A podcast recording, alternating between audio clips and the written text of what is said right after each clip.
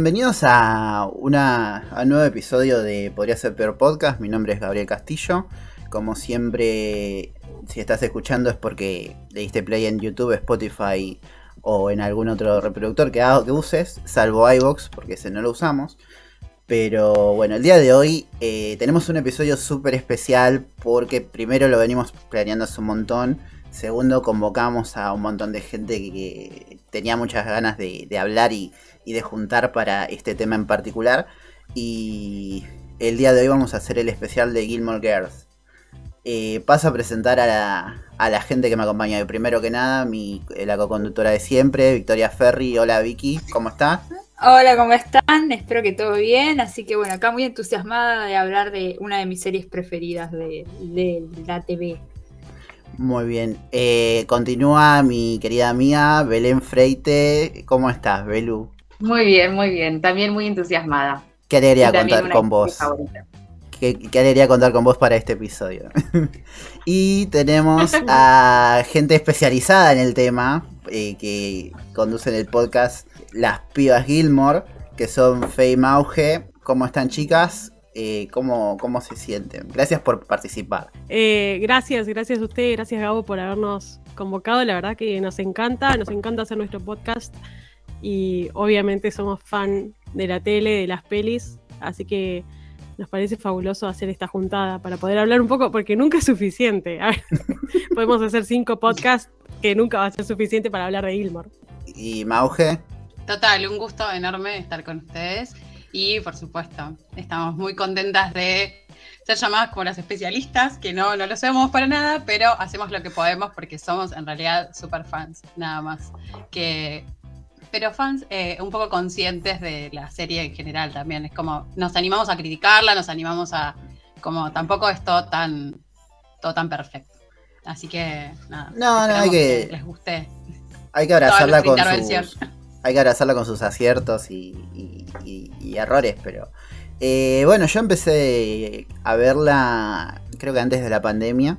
Estaba en Netflix y dije, bueno, a ver, y era una serie que yo había reconocido porque la daban en la tele antes y nunca me llamó la atención. Y vi el primer capítulo y me cerró por todos lados, no se me enganchó justo en un momento eh, perfecto. Dije, uh, este me cerró el humor, me cerró cómo se veía, era como... Eh, Gilmore Girls tiene como esta cosa muy acogedora, es como se suele decir la, la comfort serie, creo que es encaja perfecto. Eh, ustedes, voy, un, voy una por una y le pregunto cuándo, la vieron, eh, Vicky, vos.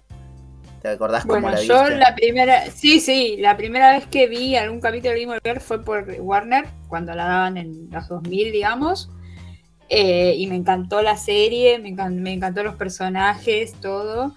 Y me enganché y me acuerdo que me, la veía cuando Warner estrenaba, tipo, no sé, poner los jueves daban el capítulo nuevo, no sé. Y yo me, guardaba ese día para ver el capítulo de Gilmore Girls, todo. De hecho, la vi, la primera vez que la vi, la, vi, la vi cortada, obviamente, porque nos llegaban todos. Pero yo vi el final de Gilmore Girls en Warner, digamos, la primera vez que la vi. Bien, es como la de vieja escuela, verla en la tele. Sí. Eh, y después la vi un montón de veces más eh, en mi casa cuando ya, ya la subieron a Netflix. Es como, bueno, una vez al año la veo. eh, Mauge, ¿cómo la descubriste? En mi caso es similar a Vicky, porque también la vi en Warner. Eh, en su momento si bien no la veía todo el tiempo, porque básicamente era muy difícil por ahí encontrar el capítulo, viste que antes no existía más que la revistita del cable para darte cuenta de en qué horario pasaban los capítulos, o, demás, o las repeticiones y demás. Eh, la vi en aquel momento, sí me costó un poco conectar eh, quizás con la historia adolescente, propiamente dicha, a pesar de que yo era adolescente, pero eh, me gustó mucho más la historia toda adulta y todo el mundo que planteaban de sí. Yo vivo vivía, mejor dicho, en una ciudad muy chica, que es Santa Fe, si bien no es chica, porque es la capital de la provincia, pero eh, es chica en nada, en pensamiento más que nada. Entonces es parecida a Star Solo en un montón de cosas. Así que eh, sentí una identificación casi inmediata con el pueblo y con la, con la ciudad esa. Entonces me, me gustó mucho. Belu. Em, yo la empecé a ver, me, acuerdo, me acuerdo que la vi por primera vez en 2016. No me acuerdo por qué la empecé a ver. Yo siempre me acuerdo por qué empecé a ver las series. Esta no me acuerdo por qué. Me la habían recomendado para ver con mi vieja. Nunca la vimos juntas. Mi hija también intentó, intentó verla en español, pero bueno, no se enganchó, lamentablemente. Em, pero yo la vi con mucha pasión y me gustó mucho, mucho en 2016. Y después creo que la volví, o sea, recuerdo haberla visto de vuelta me acuerdo si fue también en esa época como muy cebada, digo, la termino y la vuelvo a empezar, pero sí, por esa época yo ni recuerdo haberla visto en tele, o sea, ni siquiera pasar por la programación y que me aparezca. Así que lo mío fue directamente por Netflix. Eh, ¿Y Fe? Eh, bueno, yo igual que, con Belén, em, la vi en... En realidad, puedo decir que la locura que me agarró de hacerme absolutamente una fan de la serie fue en la pandemia. Em, pero yo la empecé creo que en el 2016-2017 y es gracioso porque la empecé por mí, porque yo la seguía en Twitter y Mau no hablaba de otra cosa básicamente. Y yo dije bueno a ver vamos a darle una oportunidad porque ya no sé de qué está hablando. O sea la seguía y digo a ver de qué habla esta loquita. Claro a ver la loquita de qué a qué se está refiriendo y bueno y le di una oportunidad porque en realidad como en el 2016 fue el revival volvió a Netflix Em, y me aparecía constantemente. Y un día aburrida dije, bueno, da, pongo el primer episodio. Em, y lo gracioso fue que la vi, yo estaba estudiando en Mar del Plata, pero yo vivo también en un pueblo muy chico, muy Star Solo, muy, muy, muy parecido. Em, y la vi en unas vacaciones de invierno y me fui a Mar del Plata y la corté antes de la cuarta temporada. No, o sea, en qué cabeza cabe. Eh, y bueno, y cuando tuve que volver por la cuarentena, dije voy a ponerme al día con todo lo que me falta, no de estudio, sino de series. claro, eh, lógicamente. Claro, era lo, era lo lógico en ese momento. Eh, así que era todos los días viendo Gilmore y como yo soy muy, muy fana, tipo todo el universo, me empecé a ver entrevistas y qué sé yo, y me fascinó, me, me volvió la cabeza. Sí, todos pasamos por esa de ver la, las entrevistas, los videos, ella yendo, no sé, al programa de Elem. Claro, sí. Claro. sí. Completo, como completo. Claro, lo bueno de nuestro podcast es que Mau la vio en su momento. O sea, yo siempre le digo que ella es la fan original. Claro. Y yo, si bien soy una fan, soy nueva prácticamente en este universo que convengamos que a mí me, me nació como en el 2020. Y bueno, pero no, no por eso. Pero estaba, me hubiera encantado haberla visto en su momento, nada más que era muy chica. y acá no había cable por poco, así que bueno. Sí, es un poco eso. Yo también me, me, habrá pasado de largo, pues era. No me enganché. Cuando salió no era la edad que me iba a enganchar. Aunque tranquilamente podría haber sido. Eh, porque he visto cosas raras. Eh, de hecho, en un tiempo, hace unos 5 o 6 años, que la pasaron en MTV. Ah, me lo Cuando MTV no sé qué le picó el bicho de empezar a pasar series, y, pero, igual no la dieron entera. Creo que pasaron dos o tres temporadas y no tuvo éxito y chau, la fletaron. Pero la pasaron por en TV. Ah, pues empezaron a pasar series en una. Empezaron con esa. Eh, claro. Sí. Cuando empezaba con las ficciones, sí. Claro. Eh, series medio retro.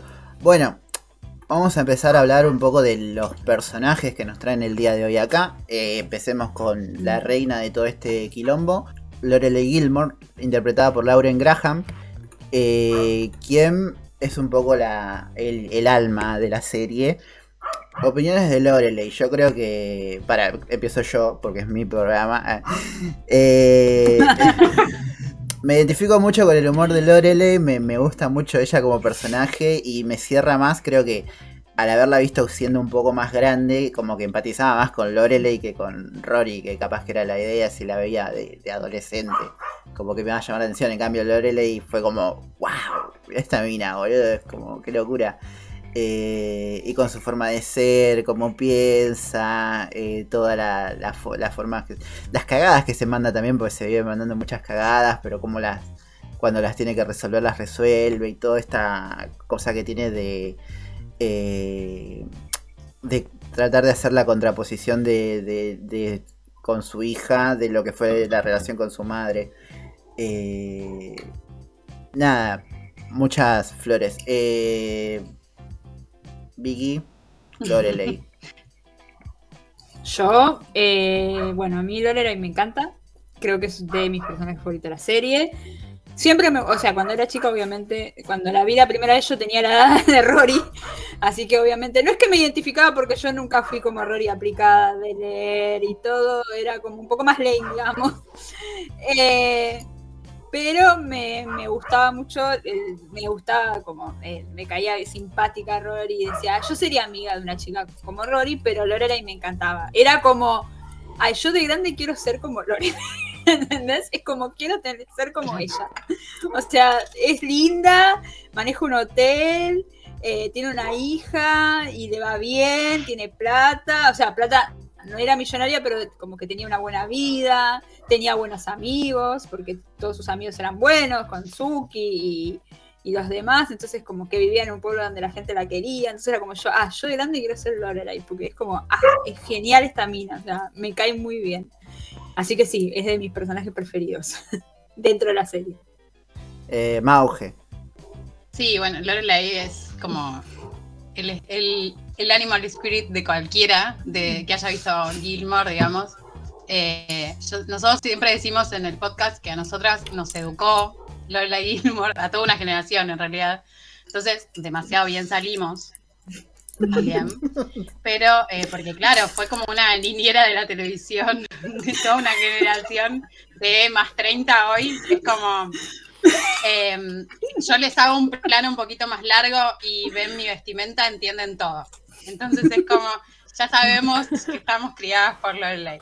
Entonces, em, me parece que con sus aciertos y sus decisiones súper cuestionables, porque en algún momento de la serie tiene muchas decisiones cuestionables, sobre todo de las amorosas, eh, que esas siempre las criticamos en el podcast, pero eh, además de, las amorosas también tiene otras arrancadas de los pelos, como tipo Mami Issues que tiene con Rory, que tipo que son un montón de, problemas que quiere solucionar, obviamente, nada, en pos del conflicto dramático también pero eh, sabemos que hay madres como Lorelai en la vida real también.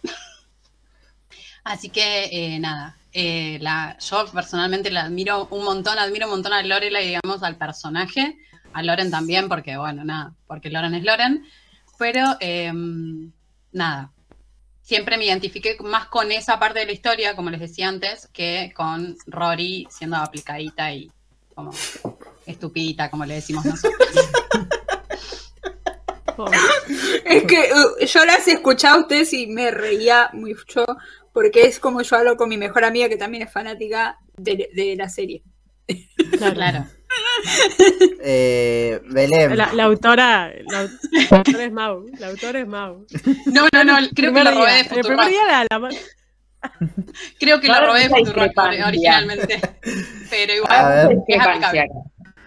Bueno, igual ya vamos a hablar de Rory. Eh, sí, Lorelai para mí es como, claro, sí. Eh, creo que es de mis personajes femeninos favoritos en la historia de las series. Tan cabeza a cabeza Phoebe, que ni siquiera es mi personaje favorito en Friends, pero femenino me parece el más importante de todos y el más divertido. Y Lorelai, como cabeza a cabeza de personajes femeninos en series. Sí, eh, me pasa lo mismo que dijeron mis compañeras acá. Re quiero ser como ella, tipo, re quiero tener esa independencia, esa cabeza, esa como acidez para responder en todo. ¿Cómo, cómo haces? Bueno, sí está guionada, pero no importa, uno entra en la historia y dice, qué genia que, por favor, me encanta, y siento que no podría responderle nunca, y gustar la soltura porque me parece increíble. También me encanta que se le se le ven los defectos o las cosas que no están tan bien, más allá de que ella se muestra fuerte, sobre todo con sus padres y en otras cosas también, empieza como a verse las grietas de Lorelei que no es tan perfecta como parece, o me acuerdo de una escena, creo que en la primera temporada, donde está en desacuerdo con algo con Rory, creo que es cuando empieza a generar una relación con sus abuelos y ella no le gusta, que se pone medio celosa, medio adolescente, que bueno, ella es más o menos la adolescente de la serie, y se le notó mucho en esa escena y es muy graciosa y queda en ridículo, y la serie la hace quedar en ridículo a propósito, y me encanta también y la hace más humana no es tan perfecta como parece, eh, y me encanta, me encanta. Top uno personajes de la serie y en la vida. Y bueno, eh, Fe. Bueno, eh, ahora empieza el monólogo. No, mentira. yo soy fundamentalista de Lorelai Gilmore, es mi personaje preferido y como siempre digo, yo creo la supremacía de Lorelai Gilmore. A ver, eh, para mí no hay, no hay personaje que lo supere em, en cuanto a cómo está escrito, en cuanto a su aspecto, en, su humor. También estoy súper sesgada porque soy re fanática de Loren. Em, pero realmente creo que es un personaje que está muy bien construido. Y lo que más me gusta, que es lo que repetimos siempre, lo que más me encanta de, de ella es que está lejos de ser perfecta o sea, para nosotras es una mujer ideal, pero porque lo que la hace hermosa y absolutamente entrañable es, son sus imperfecciones y, miles de defectos, porque si bien comete un montón de errores, es lo que la, hace humana y lo aleja a ser esa figura tan, tan god, de diosa que, que uno quisiera tener. Y bueno, y ya digo que este cariño se fusiona mucho con lo de Loren. De hecho, consumo mucho el contenido de Loren y siento que es parte de ella. Y ella misma, bueno, ahora estoy leyendo el último libro, y dice, por más que yo me la quiera sacar de encima, es algo que está dentro mío y, un poco la, la, construimos juntas. Entonces realmente creo que es un personaje que es muy difícil de emparejarlo con otro, de que tenga una historia tan fuerte y que a su vez te haga reír y que a su vez no puedas dejar de verla porque es hipnótica. O sea, vos la ves y decís, no puedes tener esa cara. Es que se come todas las escenas donde, donde aparece cada Claro. y no querés que salga nunca de la, de la escena. No querés que desaparezca. No, es que hay veces que yo, por ejemplo, miro la serie varias veces o una vez al año, hay veces que paso escenas que me aburren porque quiero ver a ver qué hace ella porque no se están hablando de huevadas y ay no, quiero ver a Lorelai y paso total ya la vida eh, yo creo que es un poco la, la respuesta también a, al arquetipo de personaje de, madre de la ficción eh, que siempre tiene las respuestas y siempre tiene las soluciones y, siempre es como está la perfección, viste, que nunca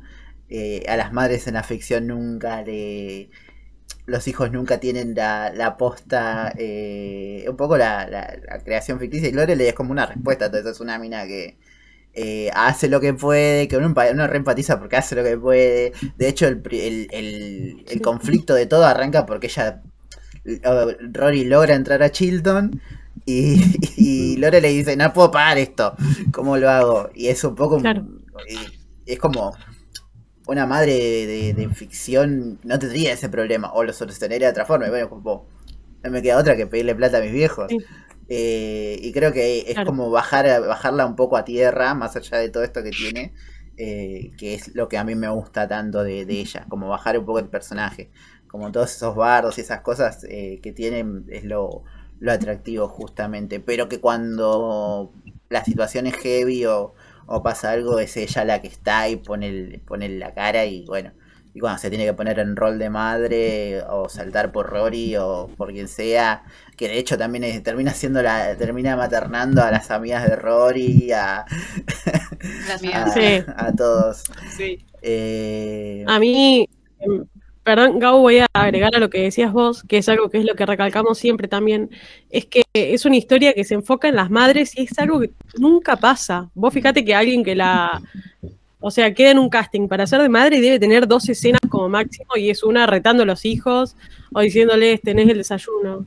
Eh, y en este caso yo creo que está buenísimo que hayan mostrado la, una historia de madre que no se cuenta nunca y me parece que un personaje tiene que ser así, tiene que tener esa cantidad de contenido, que, que tenga fuerza y que muestre que hay madres que realmente se la bancan y no es simplemente levantarse temprano y prepararle el desayuno y que se vayan en micro al, colegio. Entonces, eso está muy acertado. Sí. Eh, bueno, seguimos con, obviamente, con Rory Gilmore, interpretada por Alexis Bledel. Eh, Argentina. Muchachos. obvio.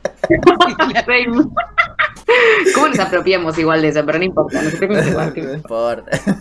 Tiene sangre argentina en sus venas, no importa en qué grado. Claro, ya está. Habla español. Habla español, punto. Listo. Ahí, pero sí.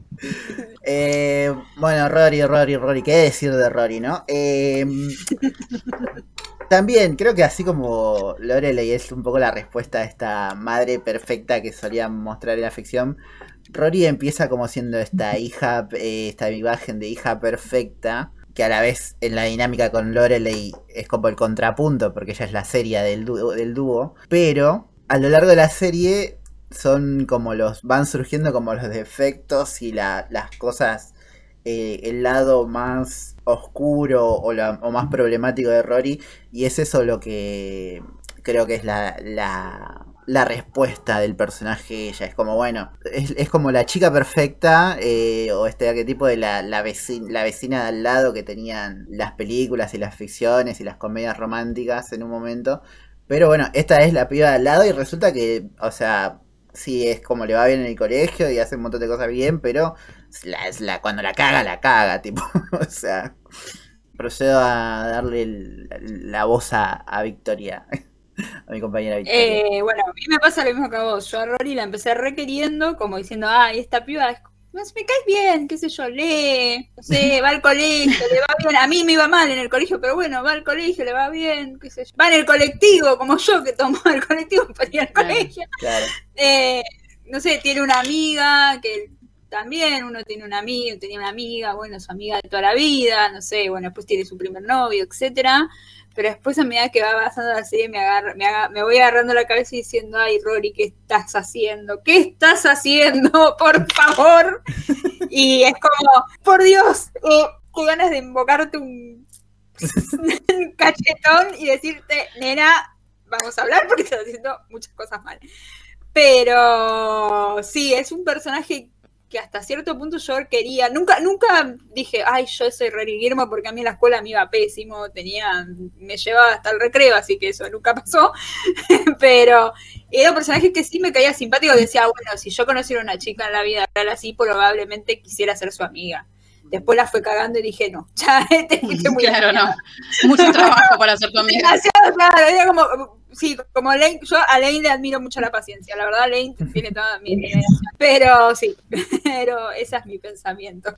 Eh, Mauge. Bueno, ahora empieza eh, el partido político contra Rory Gilmore. No, mentira. Eh, no, bueno, Rory, Rory Gilmore es un personaje que está muy bien construido para desesperarte. Está muy bien construido, tiene como una, una curva de personajes súper interesante más allá, porque, a ver, más allá corriéndome de la estupidita Rory Gilmore, que nosotros siempre decimos eso, ¿por qué? Porque tiene reacciones súper estúpidas para lo que es el personaje, que está súper profundo construido, tiene un montón de líneas, un montón de marcas, un montón de razones y contradicciones, y ella actúa siempre de la misma manera, que es salir corriendo. Entonces es como, es difícil defenderte, pero más allá de eso, corriéndome de eso, en la vida real nos pasa ser Roris. Mm, Obvio, de sí. tener un camino que no es lineal, eh, que desde la adolescencia no tenés un camino lineal hacia la adultez, vas como subiendo y bajando, cayendo, eh, llorando, eh, como que tiene sentido incluso, digamos, en su final final del revival también. Entonces tiene como una curva de personaje bastante interesante, pero eh, sus reacciones no son como los de, la, de un adolescente común y corriente. Común y corriente, llámese la heteronormal, normativa y demás, ¿no? Pero mm, siem- es casi imposible defenderla todo el tiempo porque tiene estas cosas arrancadas de los pelos que incluso no van con su personaje porque es una persona súper preparada para un montón de cosas. Se ponía a criticar a Amy Sherman Paladino. Pero, no, bueno, pero tiene como reacciones que incluso no van con su personaje, con la creación propia del personaje, porque Rory está súper preparada desde un montón de campos, por ejemplo, para ser la mejor en un montón de cosas. De hecho, eso es lo que le enfrenta a Paris y un montón de cosas así, pero eh, tiene reacciones siempre súper encontradas con lo emocional. Lo emocional no lo sabe manejar, entonces te va corriendo de todos lados. Cuando Rory tira bomba de humo, eh, como que no coincide mucho con su personaje porque, coincide, porque yo considero que ya está preparada, pero que no se anima a estar preparada. Así que nada, yo no es que la odio, Alexis me parece una actriz súper versátil, las veces que la he visto fuera de, de Gilmore eh, me parece súper versátil, me encanta ella como actriz, pero el personaje de Rory siento que le falta como varios golpes de horno. Eh, bueno, Belén, Perdón. procede a la fiscalía, la fiscal Belén Freite a defender a la casa. lejos, lejos está Rory de ser mi personaje favorito, cero. También me pasa como con Lorelai que me hubiera gustado ser un poco como Rory, sobre todo en las primeras temporadas que, temporadas que a su vez para mí son las mejores. Para mí, lejos, las primeras tres temporadas están mucho más arriba que la cuatro, ponele, 5, 6, 7, ni hablar. Eh, y va también como para mí en detrimento de la calidad del personaje de Rory. A ver, lo que me gusta o sea, me gusta mucho esto, que es muy inteligente, es muy como Asterix todo, lo de, lo de Rory. Es como, ay, qué lindo, lee un montón, me encantaría leer tanto, me encantaría chapar con todos los chicos que chapa porque es hermosa, pero es medio sonsa y tipo, ay, ¿le gusta? No, me quiere molestar nada más. Es tipo estúpida, pero me encanta eso. Hasta que, bueno, bueno, se empieza como a dar los golpes de la vida y empieza a conocer chicos y todo. También me parece que está bueno que sea así, obviamente, para ir como eh, a diferencia de Lorelai, que tipo, tiene otra personalidad completamente distinta y al mismo tiempo es una simbiosis hermosa la que arman entre ellas. La repito, las primeras temporadas para mí está muy bien, la empieza a cagar en las últimas, que aún así me parece que está buenísimo, porque nos dice, esta piba sí, está hiper preparada, es la mejor, le hace frente a París, que hay que hacerle frente a París, y le hace bien frente a París, se terminan siendo amigas, pero es como, bueno, la vida no es perfecta, te puede haber ido perfecto en Yale, te puede ir perfecto en Chilton, y te viene un chabón que te dice, no, no estás preparada para ser periodista, y te querés matar, y terminás eh, robando un yate porque sos una boluda que no sabe lidiar con esa, con esa contradicción y esa como ese golpe que le dio la vida, y me encanta que le haya dado ese golpe. Y hasta ahí para mí la serie va bien, más allá de que no me gustan mucho esas temporadas, lo que no entiendo es el revival. O sea, el personaje de Rory en el revival no lo entiendo, no sé qué quisieron hacer. Está buenísimo lo que hicieron antes, como diciendo, bueno, la vida no es perfecta, este personaje tampoco, le vamos a dar esto para que sufra y se frustre, pero ya en el revival, amiga, dale, son 10 años y es como que volvió a tener 17. No, no lo entiendo, pero me encanta. Me encanta Rory con todas sus contradicciones y su perfección y su no perfección. No me importa, lo, ah, no me importa lo que hizo Rory con su vida, me importa lo que hizo con la mía, dijo Exactamente. me encanta, me encanta. Me incomoda Rory en ciertos puntos. Por eso me gusta mucho también. Eh, Fe, yo sí creo, y hay un término en Twitter que se usa mucho, que está la eh, Rory de Yale y la Rory de Chilton, y claramente la que amamos es la Rory de Chilton, que es la que lee, la que se porta bien, la que no roba yates, la que no le responde a los abuelos, la que no hace pavadas, eh, bueno, hasta cierto punto, ¿no? Eh, yo en un principio me sentí muy identificada con ella, muy, muy identificada con ella, no por, a ver, porque compartía cosas de que vivía para el colegio, vivía leyendo, tengo una personalidad muy parecida, pero claramente después los caminos son muy individuales y ella siguió con una vida bastante interesante y yo creo que sí que fue importante que, que tenga todos esos golpes que tuvo. Y me parece que también, así como Lorelai tiene defectos, Rory obviamente tiene que tenerlos y creo que un poco peores que Lorelai. Bajarla a un plano más terrenal, porque si no, esa chica sería muy poco interesante. Alguien que tiene excelentes notas, alguien que tiene el mismo novio siempre, alguien que es hermosa, no, no tenés mucho para contar por eso. Eh, y en cuanto a lo del revival, yo solamente, o sea, no sé si meterme en este momento, pero a mí sí me gustó que la muestren un poco rota. sí, por eso sí me gustó que la muestren un poco rota eh, en ese sentido. Para continuar con esto, pero a su vez creo que es lo que hablamos a veces con Mau, es que Amy quiso terminar la serie como la quiso terminar. Y lamentablemente le vino muchísimos años después y dijo, me importa un carajo, yo a Rory la voy a hacer que involucione porque es como yo quería que termine la serie original. Eh, pero creo que se trata de eso. Pero me, encanta que, que realmente esa perfección la bajen, porque realmente te pasa. O sea, todas las incertidumbres que tuvo Rory, creo que cualquier ser humano las tiene en un momento y a, mí, por ejemplo, me iba re bien en la escuela y en un momento empezás a tener golpes, que empezás la facultad, empezás a tener cosas y te alejas de tu familia, tenés que manejarte sola y en ese sentido me parece que la hace súper humana. Sí, yo creo que funciona bien para el universo que, la rodea, o sea, si bien lo de Rory termina siendo como súper aspiracional porque los problemas de Rory no son problemas de la vida real para el común de la gente, ¿no? Es como, bueno, eh, mis abuelos quieren darme una mansión al fondo, o mi novio quiere mantenerme en un departamento increíble, o no sé, que decidir a Harvard o a Yale. Es como, bueno, está bien. Quiero esos problemas. White people problems. White people, super white people problems. Pero creo que está, está, bien para el universo que, que la rodea a ella. En un punto punto creo que también Amy medio que lo odiaba también, porque hay cosas que a veces no se explican, que te escriban eso. Sí, yo también. Muy no sabía qué hacer con el personaje y empezó a meter chamullo, ¿viste? no, o, capaz, viste que los escritores son así, tipo, era como la hija posta y de golpe creo que odia a mi hija. con los personajes, con los, los escritores con los personajes son un poco así. Pero sí, coincido casi en todo. Eh, me gusta, por ejemplo, hablando de la Rory de Chilton, creo que el un primer ejemplo tempranísimo en la serie donde nos muestran un poco eh, este, estas contradicciones de Rory es cuando tiene ese primer día que la, atropella el venado. El venado. Y nada, llega tarde al examen que estuvo estudiando toda la noche y tipo la sacan cagando y se calienta para la mierda, putea a todos y y por último dice a Paris, y vos la concha de tu madre, ¿qué mierda te pasa? Claro, sí, sí, sí, Se agarra con cualquiera. Y Paris re pollito encima, tipo, ahí como, bueno, bueno, ok. Re.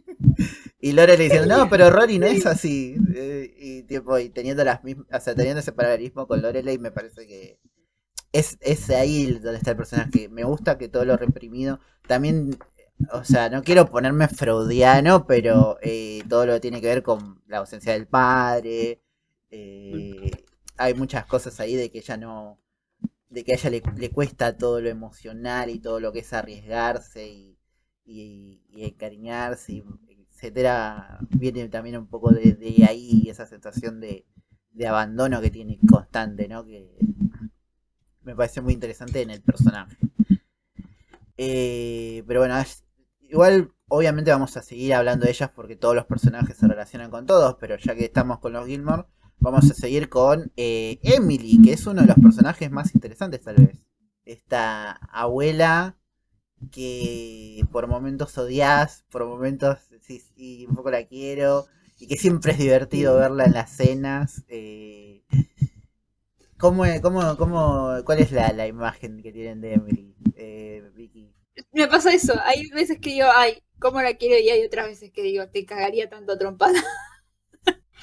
Porque si bien, no, es que hay cosas que, no, que hizo que no se puede justificar. Y entonces es como, no te puedo justificar esto, pero al mismo tiempo, en algunas otras cosas es buena, qué sé yo. Por ejemplo, cuando tiene la cena con Jess, que Jess se comparta como la mierda y, se la banca, tipo, vos que se debe estar mordiendo la lengua para decirle pendejo de mierda y agarrarlo del cuello, pero se la banca por la nieta y decís, bueno, acá tuvo, se la aguantó, pero al mismo tiempo después hace otras cosas que, bueno, lo que él hizo con Luca Lorelai es, para mí fue imperdonable, yo estaba como, morite vieja de mierda, estaba así, pero bueno, sí, sí, sí. Así que es una relación de amor y odio la mía con, con la señora Gilmore mayor. Mauge. Emily está tan bien construida que la amás todo el tiempo, la criticás todo el tiempo y la justificás también todo el tiempo. Eh, siento que es como estamos ahí en, el, en, como en la frontera siempre de la amo pero la odio, la amo pero la justifico, la amo pero la entiendo, la amo pero y así. Bueno, es una relación tóxica la que tenemos con Emily. Em, en realidad está súper justificada porque, no sé, no sé cómo reaccionaría yo siendo una madre a la que su hija de 16 años queda embarazada y se le va. No sé cómo reaccionaría. O sea, se va de casa porque no, no tolera vivir en mi universo y a su vez no sé cómo reaccionaría tampoco estando del otro lado del todo. Entonces, Emily parece un personaje hermoso cuando no está en contacto con Lorelai cuando está en contacto con Lorelai es un personaje que provoca muchísimo dolor, que tiene las palabras justas para hacerle trizas el corazón a Lorelai todo el tiempo. Entonces, eh, con Rory es excepcional como abuela, eh, me encanta, me encanta esa relación y considero también de que eh, la relación es muy distinta entre Emily y Lorelai, Emily y Rory, porque de alguna manera Rory vino a como a subsanar los errores que Lorelai eh, cometió en su adolescencia y temprana juventud, entonces entiende un poco que venga a como homologar esa historia. Entonces, la homologa de manera correcta, subsana esos errores. Entonces, Emily es uno de mis personajes favoritos de, de Gilmore, pero la critico todo el tiempo y obviamente la amo pero la odio, la amo pero la justifico y así es. O sea, van, van a encontrar que en nuestro podcast, por ejemplo, estamos cada tanto justificándola y entendiendo su dolor y entendiendo como su, empatizando con ese dolor, pero tampoco deja dejamos de criticar que sea una vieja de mierda, porque cada tanto es una vieja de mierda. Belu. Eh, sí, la verdad que coincido con lo que dicen. Hay- sí, también me encanta, debe ser de los personajes más interesantes que tiene la serie. Es como la que realmente quiebra a Lorelai todo el tiempo. Es, es como la villana de Lorelai, ponele, por así decirlo. Eh, y, nada, la persona que realmente la, la saca de su ser, de ese ser como, ay, yo soy re ácida y re perspicaz, pero viene mi vieja y soy un bollito, me hago un bollito y se quiere matar cada vez que tiene que ir, o, o en el primer capítulo cuando le tiene que pedir plata, lo piensa un montón de veces y no le queda otra, sobre todo por la madre más que por el padre, más allá de que los dos trabajan casi a la par como, como padres que, nada, fueron abandonados por su hija y está toda esa relación como de resentimiento. Em, pero me encanta, siento que a veces sí es como muy villana y muy mala sin tener que serlo, y a veces es tipo pesada, como por ejemplo cuando Lorelai se gradúa y van con un montón con la cámara y con la luz y Lorelai que se quiere matar, siento que salvando las distancias de la ridiculez que es eso, todos vimos como ese momento de tipo, ay mamá, por Dios, basta, pero también te pasa que los ves como Lorelai los vio desde, desde el escenario, que los vio emocionados y, y un poco los entiende. También sabiendo que Lorelai ya también es madre y creció, eh, pero tiene esos momentos que son re lindos, que por más que sea una hincha pelota, obra eh, de buena manera, cuando quiere. Pero cuando obra de buena manera es, es hermosa. Y la relación que tiene con Richard también me encanta. Como ese amor que se tienen, y Ay, sí. me fascina. Eh, bueno, Fe, Yo es muy corto lo que tengo para decir, yo a Emily la amo. No, no tengo mucho para decir, aparte de que me parece un personaje tremendo. Creo que fue del único, antes de enamorarme de Lorelai, me enamoré de Emily, porque lo voy a verificar a Twitter en este momento. Eh, yo todo lo pongo en Twitter. Em, y me parece, me parece tremenda. Me parece que dentro de todo hizo todo lo que estuvo a su alcance. Algunas cosas se equivocó, todo el mundo se equivoca se mandó, está bien, tiene un imperdonable, Lorelai también tiene un imperdonable, Luke también tiene un imperdonable, o sea, todos tienen un imperdonable, eh, pero esa relación que ella tiene con Richard, esa historia de amor, esa fidelidad que siente, y también el hecho de que Lorelai es su única hija, es su bebé, y por más que le cueste, debe ser muy doloroso no poder conectar con tu única descendencia, o después la tiene Rory, pero no poder conectar con tu hija, que la tuviste o sea, la tuviste tanto tiempo, la criaste y no haber podido conectar, a mí un poco de lástima me genera y siento que ese dolor es lo que la, la hace actuar de, de ciertas maneras. Pero la amo, la amo. O sea, señora rica, golpéeme la cara con su oso Chanel, claro. O sea, parece el personaje más fabuloso que existe después de, Lorelai. O sea, no hay como Bolso ella. no. Bolso Chanel. Bueno, no. bolso, bolso no, Vuitton, lo que Con una virgen, querida. Con una. Claro. La Bueno, una Virkin. ¿Me entendés? O sea, hace lo- Igual, o sea, es tan rica que vos decís, yo quiero, y, y te putea tan Ay. lindo que vos decís, cagame a pedo, no me importa. Es, me parece un personaje buenísimo. yo estaba pensando en, en momentos, ¿no? Como de. El, que, el capítulo. Que, un capi- el capítulo claro es. eh, el primer capítulo claro donde muestran un poco cómo es la profundización del personaje, que no solamente es mal, es una madre mala o es el contrapunto de Lorelai, creo que es el capítulo donde es el cumpleaños de Rory y ella va a la casa y, y ahí reflexiona un poco después de que ve la foto de Lorelai con el yeso y ¿cuándo tuviste el yeso? Ah, no, la, la otra vuelta, dijo, tuve el yeso un par de meses y nunca me ahí es donde empatizás, sí o sí. Claro, es como Sí, la diciendo, no sé nada de mi hija. Y ahí es Mm.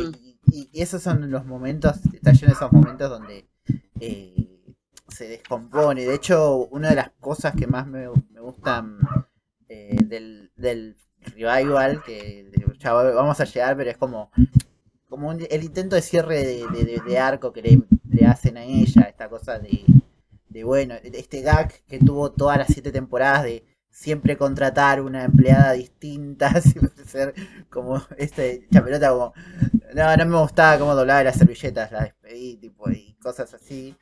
Claro. increíbles. Y cómo eso lo, lo, lo, lo tratan de resignificar.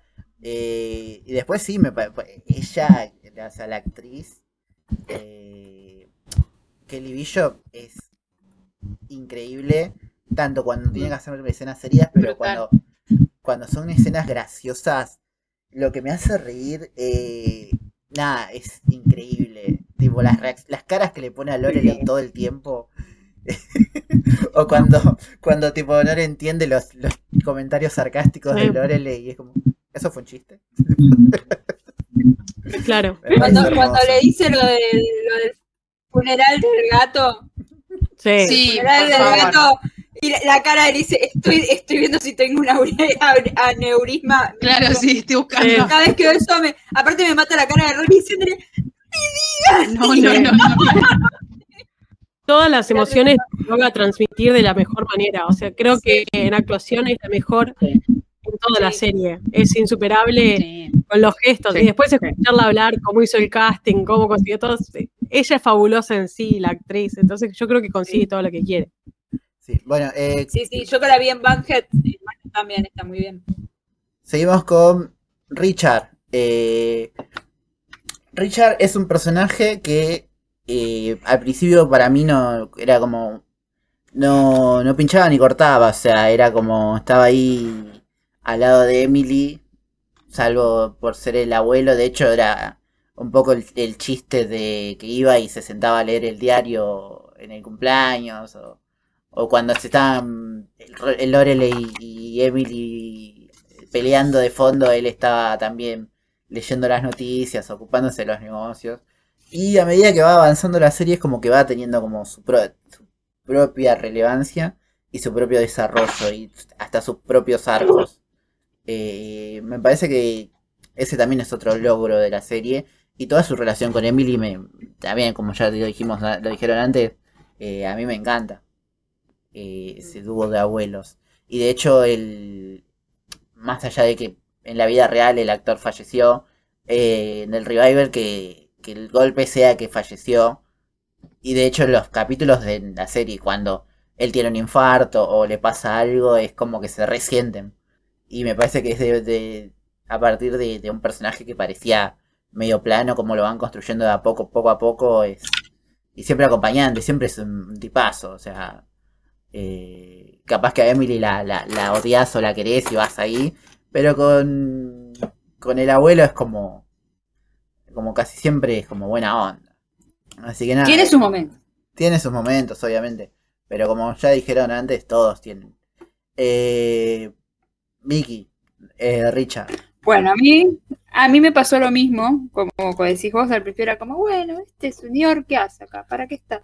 Y después a medida que va avanzando la trama y lo vas reconociendo y cómo desarrolla su relación con Rory de esto de, de ser un abuelo que la, la, incentiva a que lea, a que se eduque, le, le, presta atención en la parte de que, bueno, querés hacer un discurso en el colegio, yo te voy a ir a ver, eh, qué sé yo, cuando se, es la mejor estudiante de la clase que le regala, no sé, le regala, le hacen un regalo, eh, todo, entonces ahí como que ahí me empezó a caer bien y después cuando vas avanzando más la trama y te das cuenta que como que Lorelai es más la temperamental que se enoja y manda toda la mierda, Richard es como bueno, sí, como por ejemplo tiene la pelea grande y dice, bueno, sí, ellas no te hablan, pero me hablan a mí, entonces yo puedo interceder, si me, si, si me das la oportunidad, yo intento a que nos acerquemos para que no estemos peleados todos, es el abuelo conciliador entre este quilombo de estas mujeres que se ven,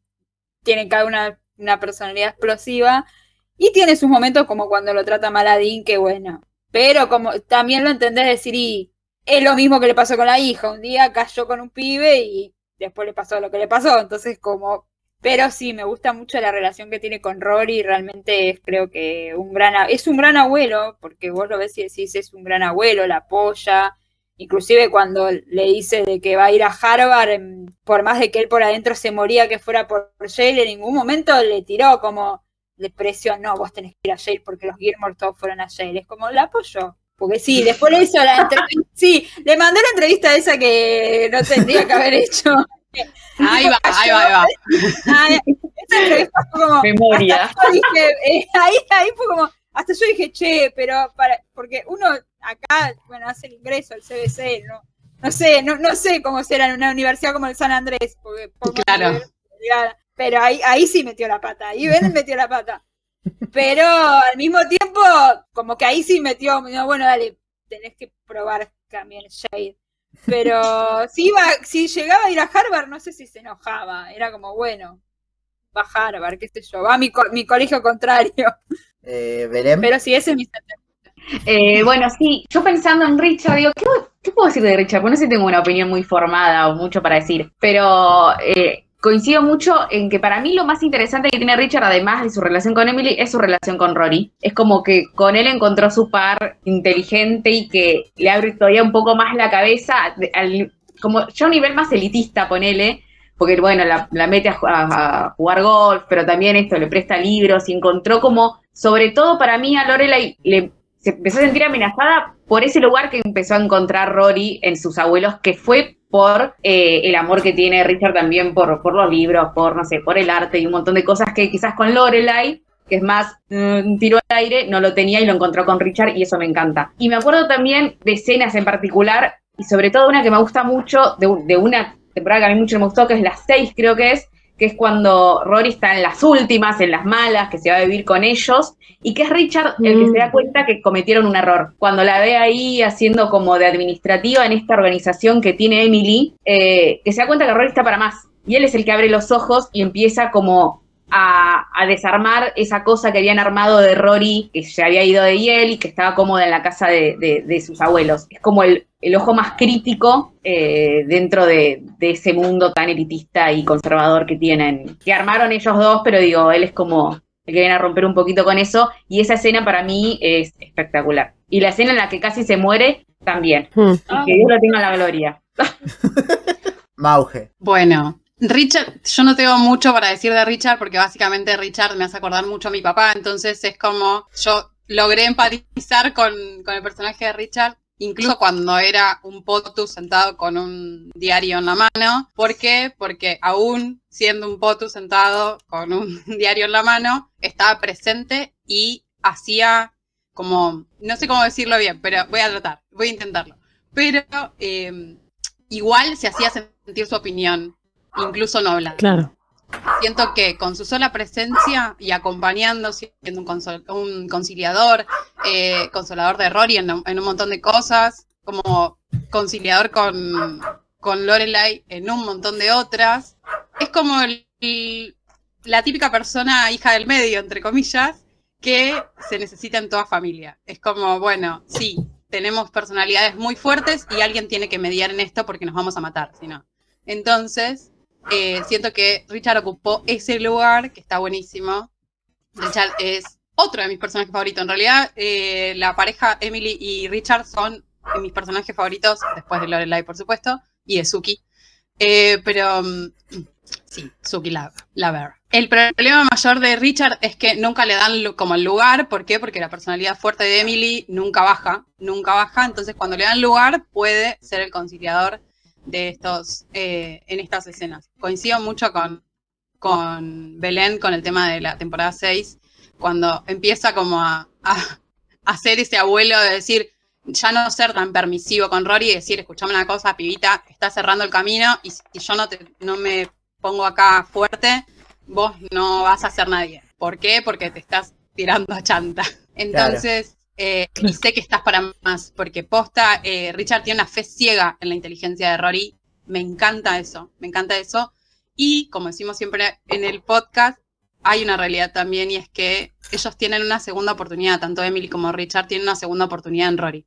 Entonces, van a tratar de hacer con Rory la excelencia que pretendían hacer con, o crear en, Lorelai. Que a su manera Lorelai creó una, excelencia, digamos, pero em, más ligada a eh, el club, en los intereses que tienen más Richard y Emily, qué sé yo, no sé, ponerle su nombre a la, nueva sede de Yale. Cosas así como, wow, esperábamos esto, esperamos esto toda la vida, ponerle Lorelai Gilmore a algo. Entonces es como eh, eso. Y por otro lado, siento que Richard aún así, conciliador y potus con el diario en la mano, nunca da puntada sin hilo.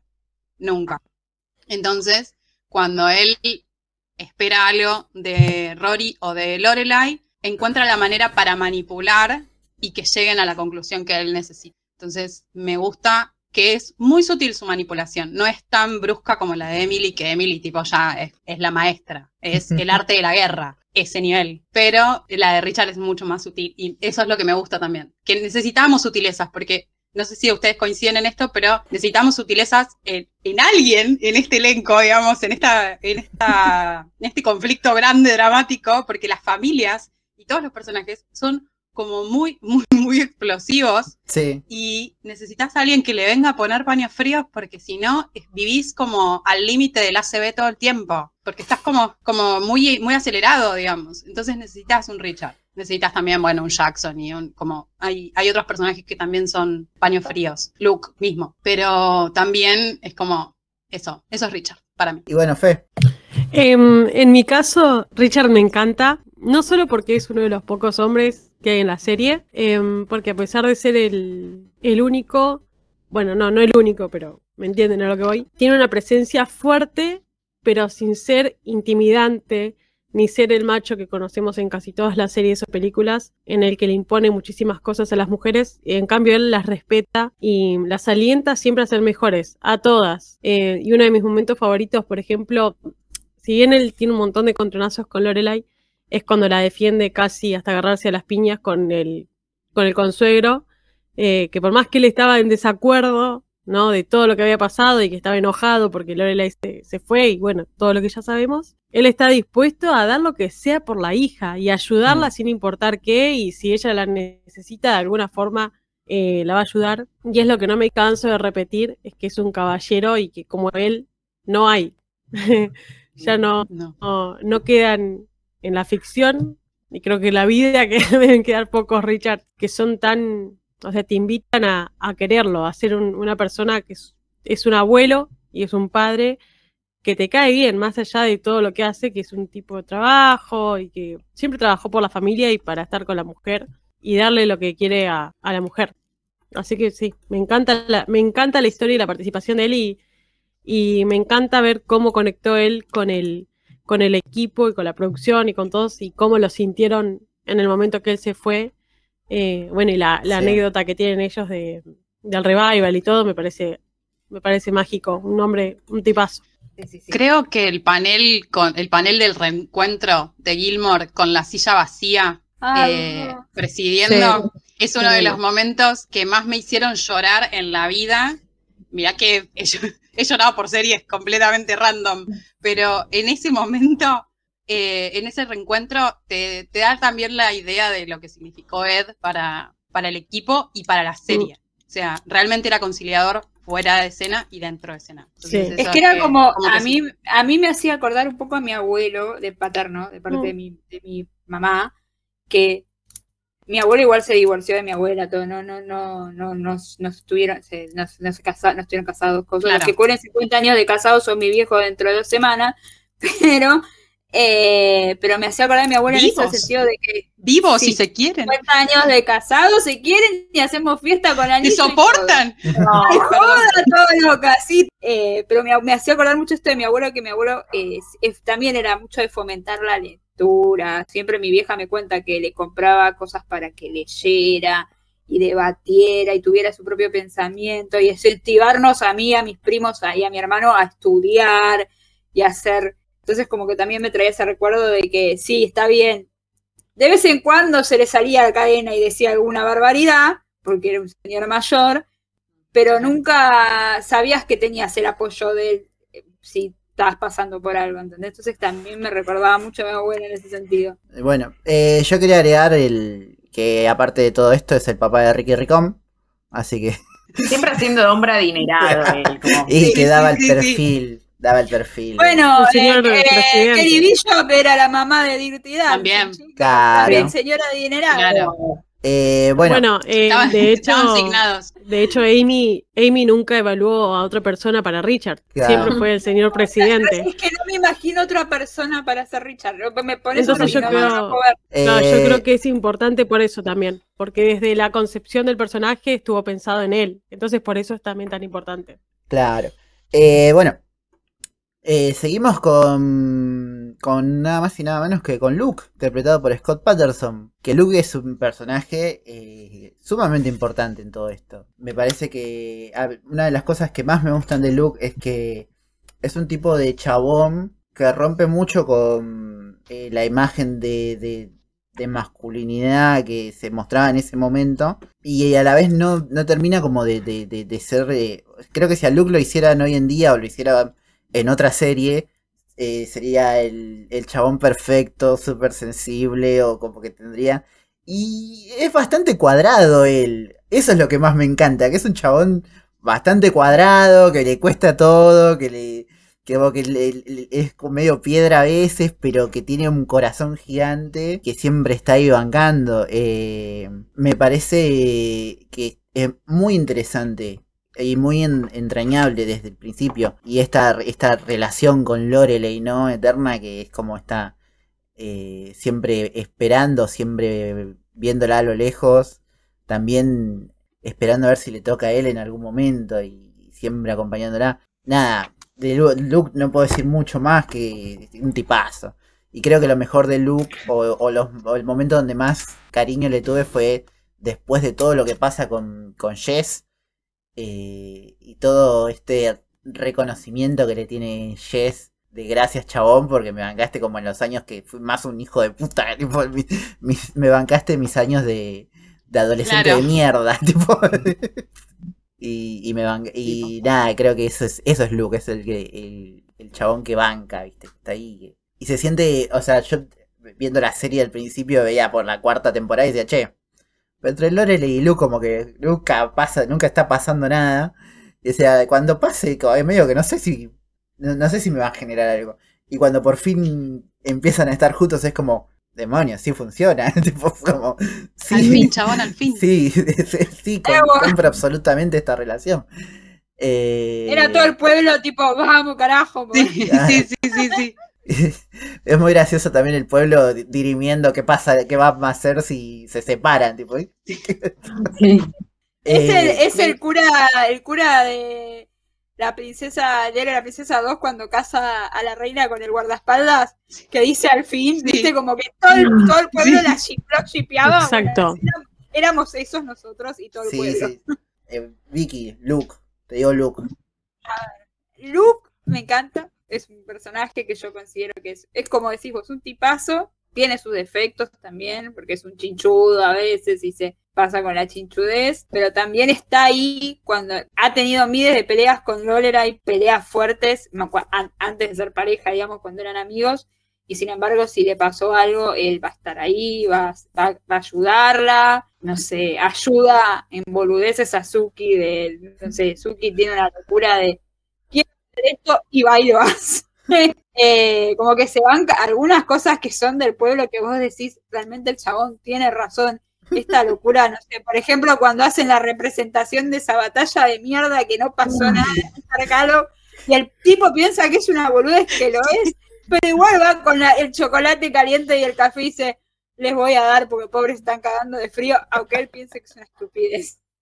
pero va. Y con Jess yo creo que con Jess eh, se pasó, o sea, qué tío, que encima no tuvo ni relación, porque si me decís que era el tío que vivía al lado de tu casa y te conoce de toda tu vida y básicamente te crió, te lo entiendo, pero a Jess creo que lo debe haber visto nacer y lo debe haber visto tres veces y lo agarró como un hijo y dijo, bueno, mándamelo y intentaré ayudar. ¿Quién hace eso? tenés que pensarlo, no hay mucha gente que, que haría algo así. Por más que sea una ficción, no hay entonces sí, a pesar de que tiene sus defectos, también es un buen tipo. Y sí, yo quería que terminara con Lorera y desde creo que el momento que entró en la cafetería y le dijo quiero café, ya era como, todos tienen que estar Sí. Porque si no termina juntos, me voy a, me voy a decepcionar mucho. Belén. Eh, bueno, sí, es un, es un tipazo, creo que sí, la palabra que lo define es un tipazo.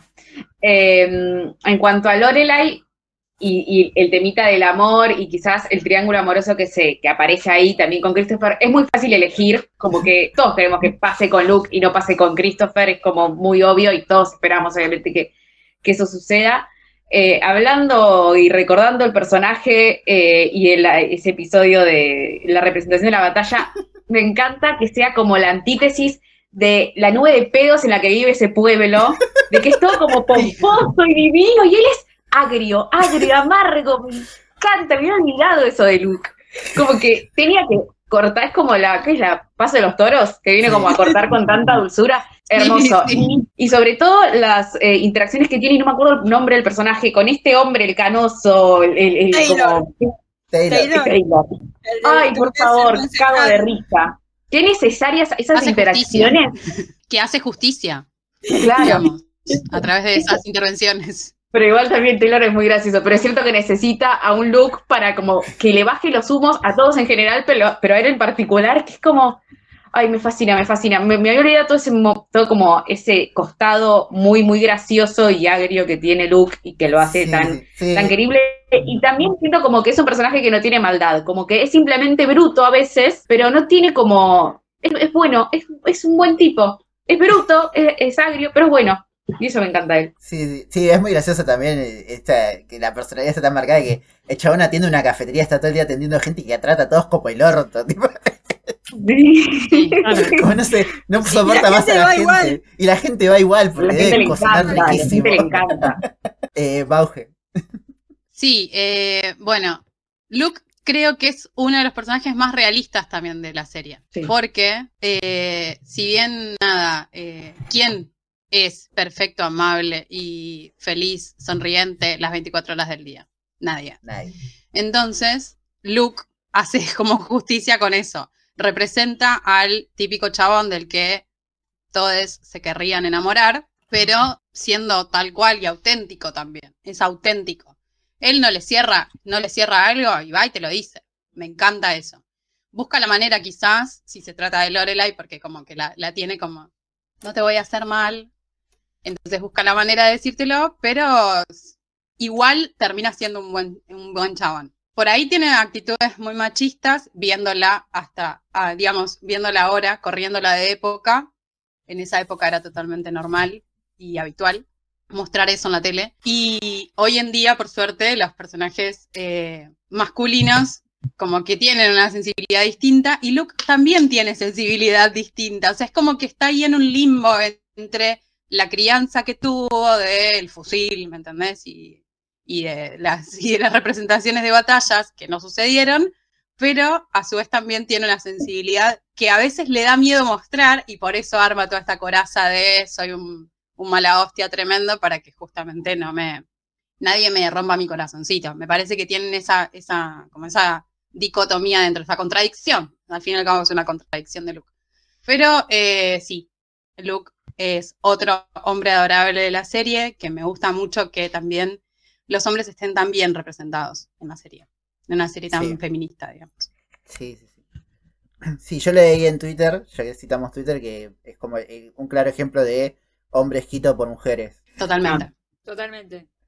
Eh, Fe, Sí, sí. Em, Luke, eh, sí, como dijiste vos, Gabo, a mí me parece un tipazo. Tiene sus cosas de machirulo, que a veces me la baja un poco, eh, pero es lo que decimos, es real también. Eh, y yo siempre digo, tú, el incondicional, o sea, el mismo ayer, Luke siempre va a estar ahí para lo que lo Sí. necesite. ¿por qué, le pedí- ¿por qué le Em. pedimos más a Luke que a nuestro viejo, no? Claro, o sea, Luke, Luke no se banca a los perros y salió corriendo con Polanca porque comió chocolate. Eh, Claro. es un tipo que va a ser ese imposible. capítulo. Increíble, A ver. Luke es ese tipo que te presta guita cuando vos no se la pedís, eh, que te da un- que te arregla la Detalle ese. casa. Detalle de ese Siempre- capítulo, cuando agarra a Polanca, se saca el reloj, porque Polanca le tiene miedo al reloj. Es verdad, Sí, El reloj verdad. lo deja Bueno, y lo levanta. Tiene todas esas cosas Hermoso. que son hermosas en el momento en que la apoya, cuando Lorelai se quiebra absolutamente y totalmente y no puede volver en sí después de que Rory se va, eh, él es el único que la sabe apoyar. Eh, así que sí, yo esperé mucho tiempo, mucho tiempo, que como todo el mundo, ¿no? Pero que estén juntos y que la pareja se diera y hacía muchísima fuerza, por favor, que funcionara, porque si no llegaba a funcionar, o sea, a mí me agarraba un ataque. Agarrón, y claro. listo.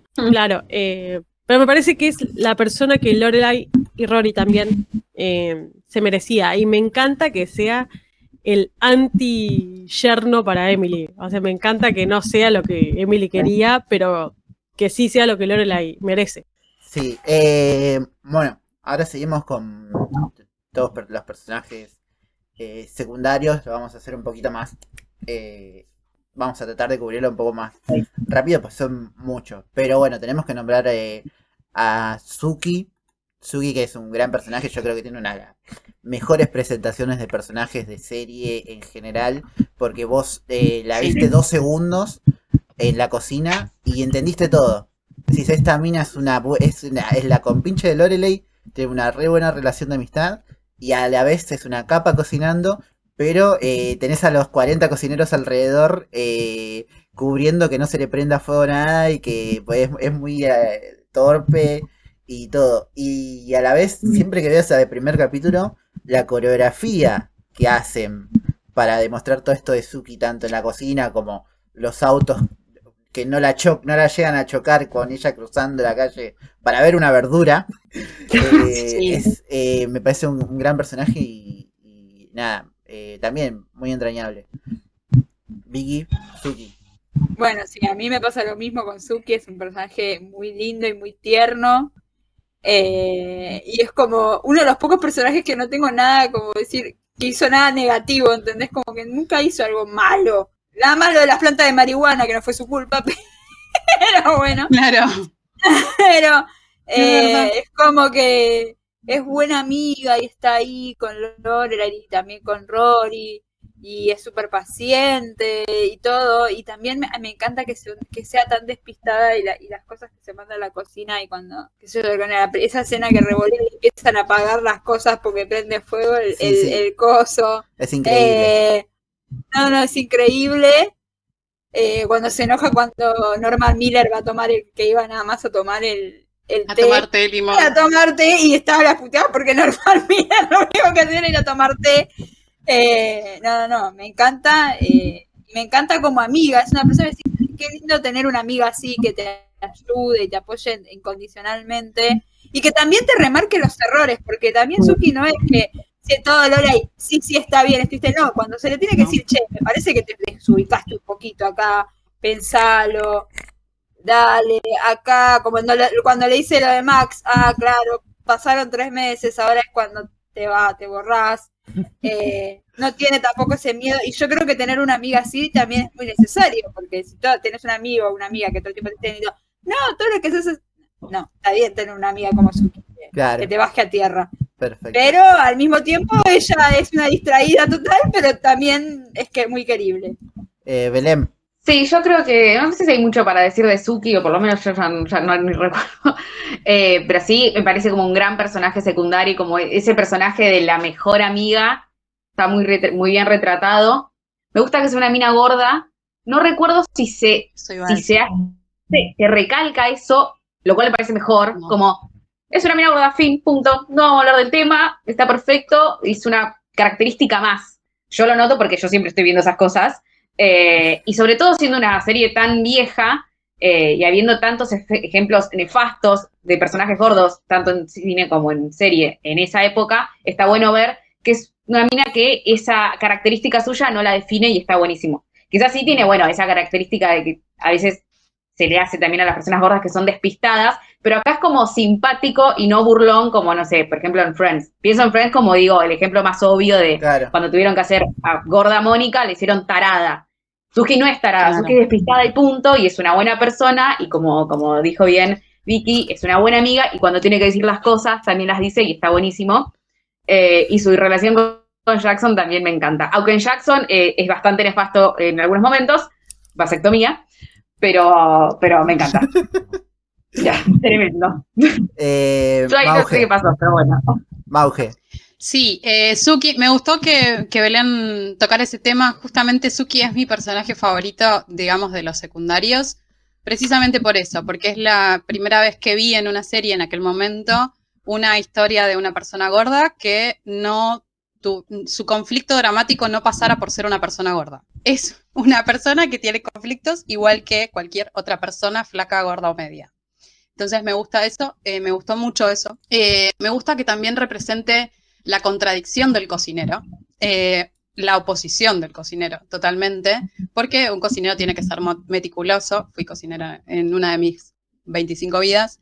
Y em, justamente eso es lo que admiro, digamos, el cocinero es meticuloso, es ordenado, tiene todo limpio, todo, todo dictadura en la cocina. Y Suki es un despelote y me encanta que se banque ese despelote siendo cocinera.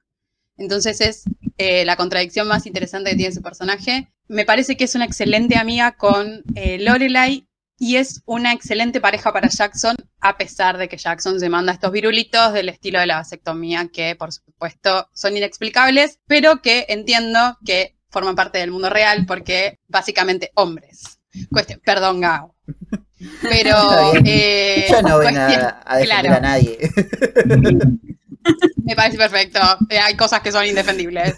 Eh, cuestión, eh, en el momento de la vasectomía odié a Jackson y odié que se comportara así con Suki, una persona que, digamos, estuvo... Ah, persona, obviamente, tipo, no es personaje. una persona que se comportó de tal manera con, con Jackson que le brindó un montón de apoyo, amor y demás, y contención que se portara así, tipo, mintiendo sobre esa vasectomía. Es como, dale, chabón, tenías que hacerlo. Bueno, sí, lo hiciste. Así que nada, Suki me parece un personaje hermoso porque todas sus, sus superficialidades son profundidades muy hondas. Eso es lo que me gusta. Que justamente todo lo que muestra como en un, como en un tono superficial, en realidad son meses y meses de profundidad digamos. Eso me, eso me gusta mucho. Em, a mí lo que me encanta de Suki y lo que me parece más atractivo del personaje, en principio es que la hayan elegido a Melissa por su talento, porque la vieron haciendo comedia y dijeron, este personaje es el que estamos buscando, y no fue que se hizo un casting diciendo necesitamos una persona de tal aspecto físico. Creo que Melissa es una actriz tremenda, de hecho fue la que más despegó de todas las series el día de hoy, nos guste o no, es la, más exitosa y la que más taquillera, podríamos llegar a decir. Pero en cuanto a Suki, lo que a mí me apasiona es lo buena amiga que es. O sea, es mejor que Luke en ese aspecto. Van, van así, muy a la par, pero creo que ella es insuperable. Eh, y me encanta que siempre es la única encargada, junto con Rory a veces, de cantarle las 40 y decirle a Lorelai, no es por acá, y como que la conoce muchísimo. Así que me parece que es un personaje muy rico y lo que me encanta es su ingenuidad, porque ella es ingenua y es lo que la hace totalmente especial y que ella se enfoque en lo que a ella le gusta. Lo demás no hay cosas que le molesten. Ella habla de lo que a ella le guste y lo que a ella la, lo, la apasiona. Eh, entonces no tiene aspectos negativos. No tiene, vos en ningún momento decís, uh, en este episodio Suki se está mandando cualquiera. Siempre, yo por lo menos desde mi parte, siempre disfruté su presencia y siempre disfruté, disfruté de las escenas de ella y me dio mucha pena. Entiendo por qué fue, pero me dio mucha pena lo del revival y agradezco esos cinco minutos que apareció porque se lo super merecía. Especialmente Melissa. Nos queda, quedan dos personajes que para mí son muy importantes para hablarlos. Y después vamos a ir, bueno, voy a nombrar a los secundarios, pero quiero hablar de estos dos personajes antes de, empezar con más que nada el cierre del podcast. Y la primera es Lane. Eh, Lane que me parece un gran personaje desde el principio, eh, que tranquilamente podría ser, podría tener su propia serie, porque es increíble ella, su personalidad y la relación con su madre y el personaje de su madre también. Y esta, esta tienda de, muebles usados que tiene también. Eh, y, es un, y es un personaje que yo seguí. Primero me sorprende que cuando empieza la serie ella tiene como 27 años, no sé qué, y parece de 15. O sea, es, un dato. la bendición de la genética coreana, digamos. Claro, es, no, yo cuando lo vi dije, no puede ser. Eh, y después también es un personaje que creo que fue el más castigado por el guion a lo largo de las temporadas, increíblemente. O sea, lo que. Lo, todo lo de toda la historia, cómo termina Lane, me parece una injusticia. No me parece que sea imposible, pero me parece como que. ¿Por qué, le tocaron todas las malas de esta piba, por favor? Eh, así que nada, que eso. Eh, Vicky Lane. A mí Lane me encanta. Eh, es uno de mis personajes preferidos porque considero que es es como que era la, yo era la que yo quería que ella le saliera todo bien, ¿entendés? Es como que a Rory yo sabía que le iba a salir también, que iba a entrar a Harvard o a Yale o al Princeton o lo que sea. Sabía que iba, iba, iba a graduarse con honores, todo. Vos sabías que a, Rory le iba bien.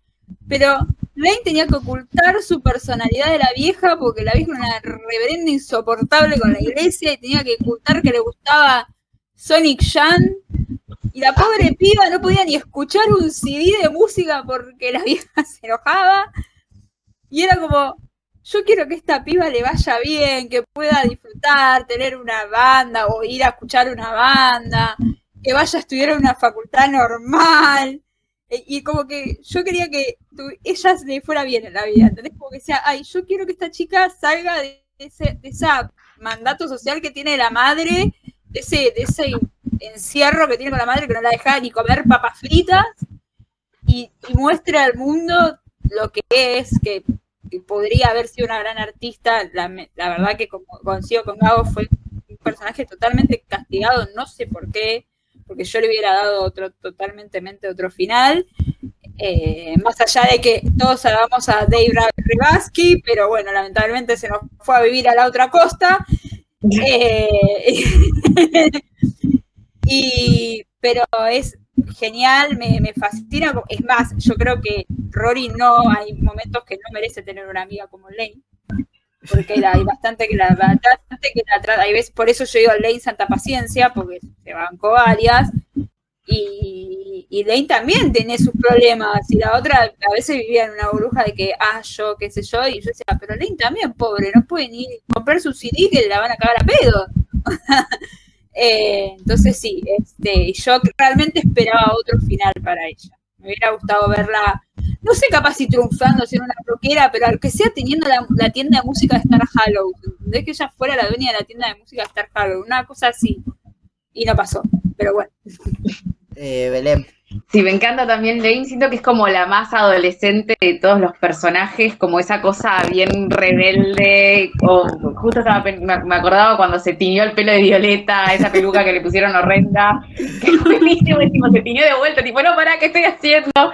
Esos arranques que tienen que estar buenísimos y obviamente que tienen que ver con... Eh, el background que tiene con su madre, que también me parece un personajazo, por más loca que esté, es increíble ese personaje. Creo que no hay escena que no me ría cuando aparece, cuando aparece esa madre loca y sobreprotectora, pero igual la quiere mucho y, acepta, cuando tiene que aceptar, acepta y, cede un poco en esa caja de titanio que, que la tiene, ¿no? Pero sí, me encanta Ley, me encanta que sea tipo una fan de la música. Sí es medio pedante, como ay, solo, eh, no sé, cuando me acuerdo cuando, cuando bardé a Abril Lavín. Bueno, para un poco, hermana, ¿eh? Pero bueno, tiene esa cosa como de fundamentalista de que no sale de, no, no, el rock y, la buena música. Eh, pero sí, como que me encanta que sea así adolescente y que también como que esté tan retraída la hace ser interesante, porque tiene que guardar sus CDs en el suelo y ese montón de cosas como para liberarse y y la muestra de, esa forma también ingeniosa, ¿no? Eh, me hubiera encantado también que termine con Dave Regalski, que es hermoso y todo, bueno, no se dio, pero no recuerdo mucho, la verdad, cómo la retratan en las últimas temporadas. Yo lo que, lo que más recuerdo es que termina con Zack, eh, que es medio como tirado de los pelos. Y es medio pero... un garrón, porque termina, o sea, termina con él, eh, se casan y... sí, con el rubio y se casan, tienen la luna de miel y tiene su, su primera vez, que es un garrón, eh, que le dice a Rory, no, pero fue una, cagada, fue como, no sé, no entiendo por qué tanto escándalo. Dice, no, me parece que, algo no me cierra, dice Rory, como, de cómo fue. Y después resulta que en esa vez que fue una cagada, ella quedó embarazada y ya iban a tener pies y era como todas, todas One hit. Eh, tengo algo para aportar sobre esto. Eh, la curva de personaje de Lane es perfecta para que termine justamente en el desastre que terminó. ¿Por qué? Porque eh, ella aspiraba a ser la chica de comedia romántica que estuviera enamorada y formar una familia y casarse con el amor de su vida. Y a veces esperamos y anhelamos eso durante años para llegar a vivir historias deplorables. Entonces, justamente me parece que es acorde a su personaje. No nos gusta, obviamente, aguante Dave toda la vida, pero es parte del personaje, digamos, eh, escrito, eh, parte del libro en sí, de, todo escrito por guion. Me, gusta eso de Ley, eh, que nunca es infiel a su personalidad, más allá de que tiene las oportunidades de serlo. ¿Fe? Yo tengo una opinión totalmente distinta, totalmente formada eh, va más por el lado de lo que acaba de decir Mau. Para mí nunca la vi como que iba a terminar siendo una rockstar. De hecho me pareció rarísimo que tocara la batería y que hiciera cosas. Sí, por ejemplo, me la imaginaba youtuber hablando de CDs, poniendo una tienda de CDs, una tienda de música. Jamás me la imaginé rockstar, no me la imagino en ese mundo, no estaba criada para eso y creo que la, entiendo desde el punto mío, por ejemplo, que consumo un montón de series, un montón de, de pelis y así todo. Por ejemplo, yo, mi sueño no es terminar en Hollywood. Tal vez te encanta una parte, pero a eso es a lo que voy. Su mundo se basaba en eso, pero tal vez no es a lo que ella apuntaba. Y en cierto punto, tampoco, de Dave, les digo la verdad, ni fue ni fa para mí, ni llegó a ser historia. Entiendo porque el chabón era divino y todo eso, pero a mí me la baja muchísimo cuando te van porque tienen otro proyecto. Em, así que eso no, a mí no, no, no, no me, es lo mismo que Tristan, no me causa, no me genera nada, porque están como para probar a ver si funciona o no. Sí me gustó cómo terminó. Me parece genial que haya, tal vez fue muy precoz el hecho de que haya quedado embarazada y que haya pasado de esa manera, eh, pero me parece que es fantástico. Una chica que estuvo toda la vida encerrada en una prisión familiar y que termine embarazada y se casa con encerrada en otra prisión familiar básicamente. Claro encerrada en otra prisión familiar pero que así todo demuestra que no está, ella no, no se siente frustrada. De hecho, cuando se le encuentra a Rory, como diciendo, flaca, te fui como el culo. Y yo con dos pibes de que tengo menos de 20 años, y la estoy pasando bien. Obviamente todos podían merecer un final mejor, pero no me parece algo, es a lo que voy, vuelve a lo terrenal. Es algo que te puede llegar a pasar, vos podés aspirar a mucho, la vida te sorprende de esta manera y es lo que le tocó y tampoco fue tan, tan feo, a mi parecer. Vamos a hablar del último personaje que me parece importante hablar y después eh, vamos al momento más picante. Y yo creo que tenemos que hablar de eh, Paris Geller. Me parece mucho, muy importante. Eh, Paris Rocks.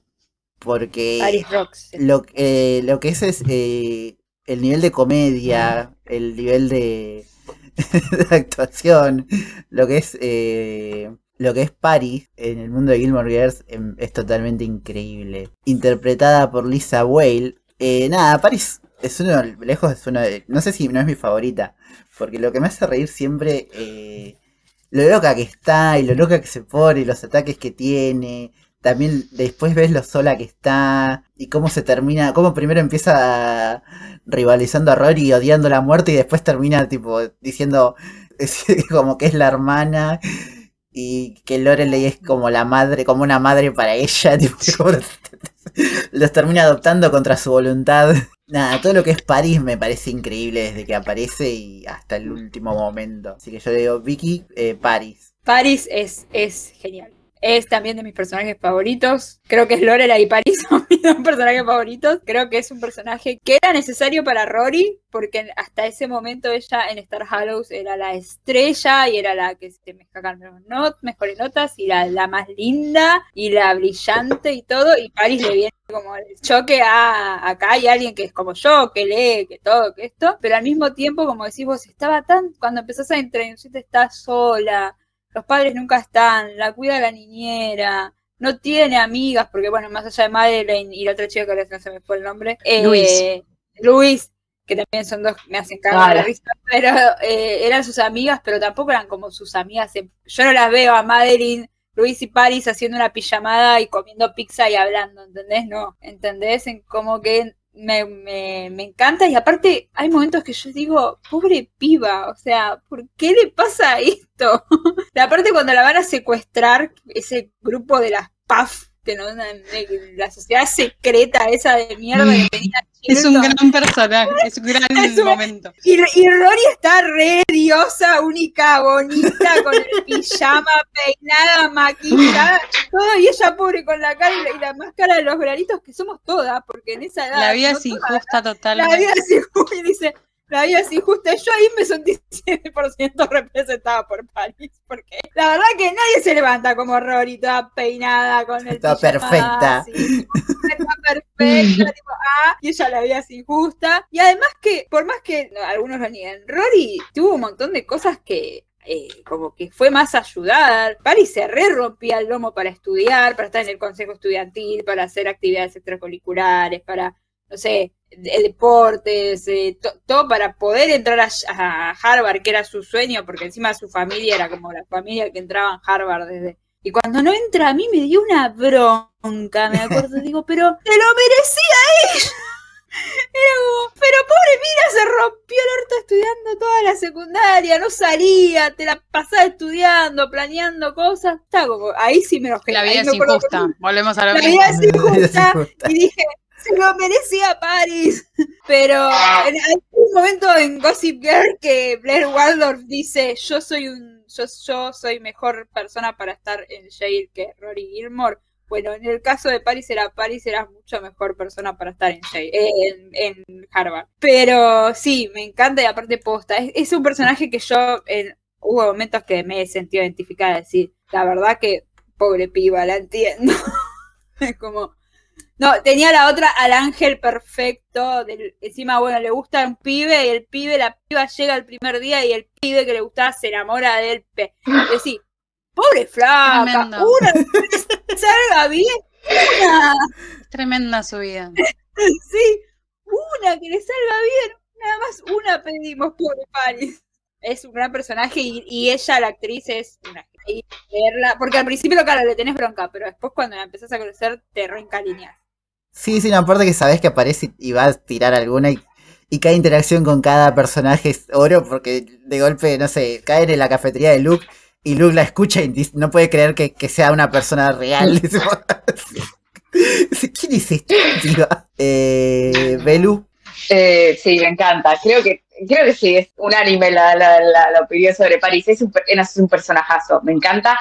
Me gusta como eh, antítesis de Rory, más allá de que se encuentran en que son muy inteligentes y todo, se nota que Paris, como, como bien decías, eh, como que se esfuerza más. Yo siento que, que Paris le pone mucho más a lo que Rory quizás le sale más natural, por más que se esfuerza y estudia y todo. Todo en Paris está como muy mecanizado y tiene que ser así. Eh, y el momento en que no entra a Harvard para mí es uno de los mejores momentos de la serie lejos. Es una de las escenas a las que vuelvo siempre cuando digo, uy, esta escena, voy a YouTube y busco la escena, no puedo creer, es espectacular el breakdown que tiene, y cae así todo hecha bien, con la fucking carta chiquita y te duele, pero te causa gracia y es todo increíble esa escena.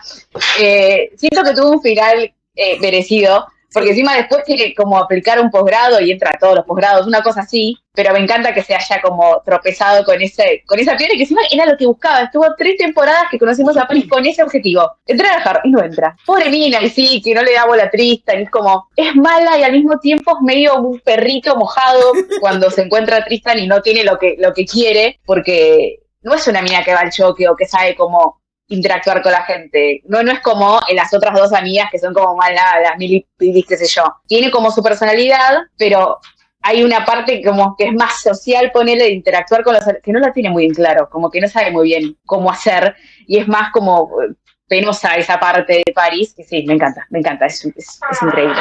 De los mejores personajes de la serie. Sí, sí. Eh, Mauge. París está más que justificada, es chiquito porque coincido con absolutamente todo lo que dijeron. París está más que justificada siempre.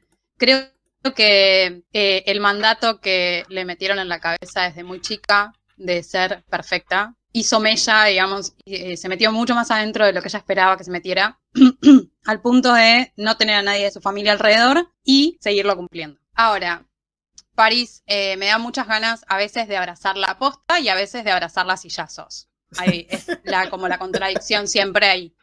La amo, pero la odio. Lo mismo que me pasa con Emily. Siento que son dos personajes muy fuertes las mejores villanas de la historia de cada una, porque Paris homologa la historia de Emily con, con Lorelai, eh, Paris viene a ser la Emily de Rory, la que le viene a poner eh, las contradicciones y las viene a desnudar de alguna manera de lo que, cómo es la otra persona. Le plantea los conflictos, de hecho, le plantea la competencia y todo lo demás. Y eh, eso es lo que me gusta más que nada de Paris, pero a su vez también lo que más me gusta es que a veces se deja abrazar por Rory, de una manera no literal, por supuesto, pero em, se deja abrazar por Rory y decir, bueno, sí, hagamos lo que vos querés, porque eh, aprendo de vos y eso me gusta mucho. Y otra cosa, súper eh, súper chiquita, estamos hablando de una serie de los 2000, donde nos mostraban que las mujeres competíamos todo el tiempo y que nos decíamos eh, cosas horribles todo el tiempo, que la competencia no era para nada sana estamos hablando de una serie que fue creada en los 2000 y que la competencia es sumamente sana, porque ellas nunca se atacan desde un lugar que no sea el académico. Siempre, eh, siempre compiten por las notas, siempre compiten por eh, la atención del profesor, pero nunca compiten por si sos fea, gorda, linda o flaca. Y jamás hacen juicios de valor sobre la persona, sino sobre la persona académica. Eso me parece brillante para una creación de personaje acorde de vanguardia, porque para los 2000 eso era de vanguardia. Hoy en día estamos más acostumbrados y acostumbradas a las series que nos muestran una competencia sana entre mujeres y eh, en ese momento no era tan común. De hecho, ponele Sex and the City. Hacían, es, es paralela, nosotros la comparamos siempre con Sex and the City porque básicamente son mujeres que hablan de mujeres. En Gilmore son mujeres que hablan de mujeres una con una te puedes empatizar un poquito más y con Sex and the City, por ejemplo, no puedes empatizar tanto porque hay básicamente unos cuantos millones de dólares de, por medio, básicamente. Pero también hay una realidad y es que ahí sí mostraban, por ejemplo, la competencia descalificando a la otra persona y no como haciéndola crecer para que se iguale. Paris y Rory tenían esta relación de, sí, sos, eh, tenés un 8.50 mientras yo tengo un 9, bueno, el viernes que viene nos juntamos y las dos vamos a tener 9 siento eso que, que era casi manipulación, digamos, pero lograban lo mismo, que era básicamente igualarse y ser eh, como luchar de igual a igual. Mm. En ese sentido, no, mm. no porque una fuera más bruta o menos bruta, o más inteligente o menos inteligente, sino porque si las dos subimos, es mucho más divertido. ¿Fe? Yo con Paris, eh, siempre digo, en una pelea entre Emily y Paris, no, no sé quién gana. No, no puedo elegir una ganadora. Eh, claro, porque, o sea, no, son dos personajes, pero bueno, me gustaría para mí enfatizar algo, que es que el personaje de Paris no, hubiera existido eh, de no ser por Lisa. Entonces creo que eso ya te dice un montón. Es como el caso de Richard. Pero es aún mejor que el caso de Richard, porque esta, ella fue para ser Rory, jamás podría haber hecho a Rory. eh, y a Emily le gustó tanto que dijo, esta placa la tengo que poner aunque sea de poste en estar solo, no me importa, pero algo tiene que hacer. Imagínate que duró toda la serie, incluso en el revival. Entonces, no solo por el talento, sino también por la gran historia que lograron escribir, con un contenido riquísimo, y ustedes ya lo dijeron todo. O sea, la vida es injusta para París, pero es la vida. Eh, entonces a mí me parece que llegó a la vida de las Gilmore para potenciarlas. No solo a Rory, porque a Lorelai también la pone a veces en algunas encrucijadas, como decir, mirá la hija que vos tenés y lo que te podría haber tocado, o, esta realidad, ¿no? Como ese paralelismo, ¿no? Em, así que me parece, está re loca, pero esa locura a mí me da mucha lástima en muchísimos aspectos y muchas veces con Mau decimos pobre flaca, porque eh, de hecho en el último episodio dijimos, no te quisieron, que ella, viste, a ver, se aferra a lo, a lo más cercano que encuentra y bueno, eh, esa amistad tan fuerte que, que entabla con Rory para mí es, es alucinante. Así que es un personaje que me, lo, lo agradezco y lo celebro muchísimo. Es increíble. Eh, nada, a mí los mejores momentos o, momentos así lindos son como cuando ella tiene eh, todo esta, este arco de no entrar a Harvard que tiene de, que tuvo su primera vez y tipo no sabe a quién carajo contárselo y va con Rory. Pues a quién más Que estaban recontra reperiadas porque Francis se había metido en el medio, estaban reperiadas y igual fue y le contó diciendo, bueno, la única que le puedo contar esto es a Rory porque... La única que va a saber, que va a saber lo que me duele ese claro. momento. Sí. Eh, sí, sí, y me, a mí eh, hay un capítulo que me encanta que es el de, ay, ¿cuál es? El que van a interpretar a Shakespeare. Ah, sí. Que tienen que hacer algo creativo. Claro, tienen que hacer algo creativo y todos están pensando, bueno, vamos a hacer una escena, no sé, como que fuéramos vendedores de algo, que se yo, esa no, lo vamos a hacer clásico. Me encanta porque saca, el texto, saca el texto y tipo, bueno, vamos a hacer ta, ta, ta, ta, ta, ta y es como, bueno, se terminó la creatividad de este bueno, vamos a hacerlo en el espacio, no sé qué, refumando, y ella, ¿no? Se hace como si hizo clásico porque no, no, que esto es Es el, el 50% de la nota final, escúchame, no me, no me importa tu creatividad. No, esa parte, ese capítulo me encanta, eh, no, en ese capítulo me río mucho, después hay otro en el que, en el que se juntan las tres con Lane, cuando se ponen en pedo con el, con el ponche de Miss Patty.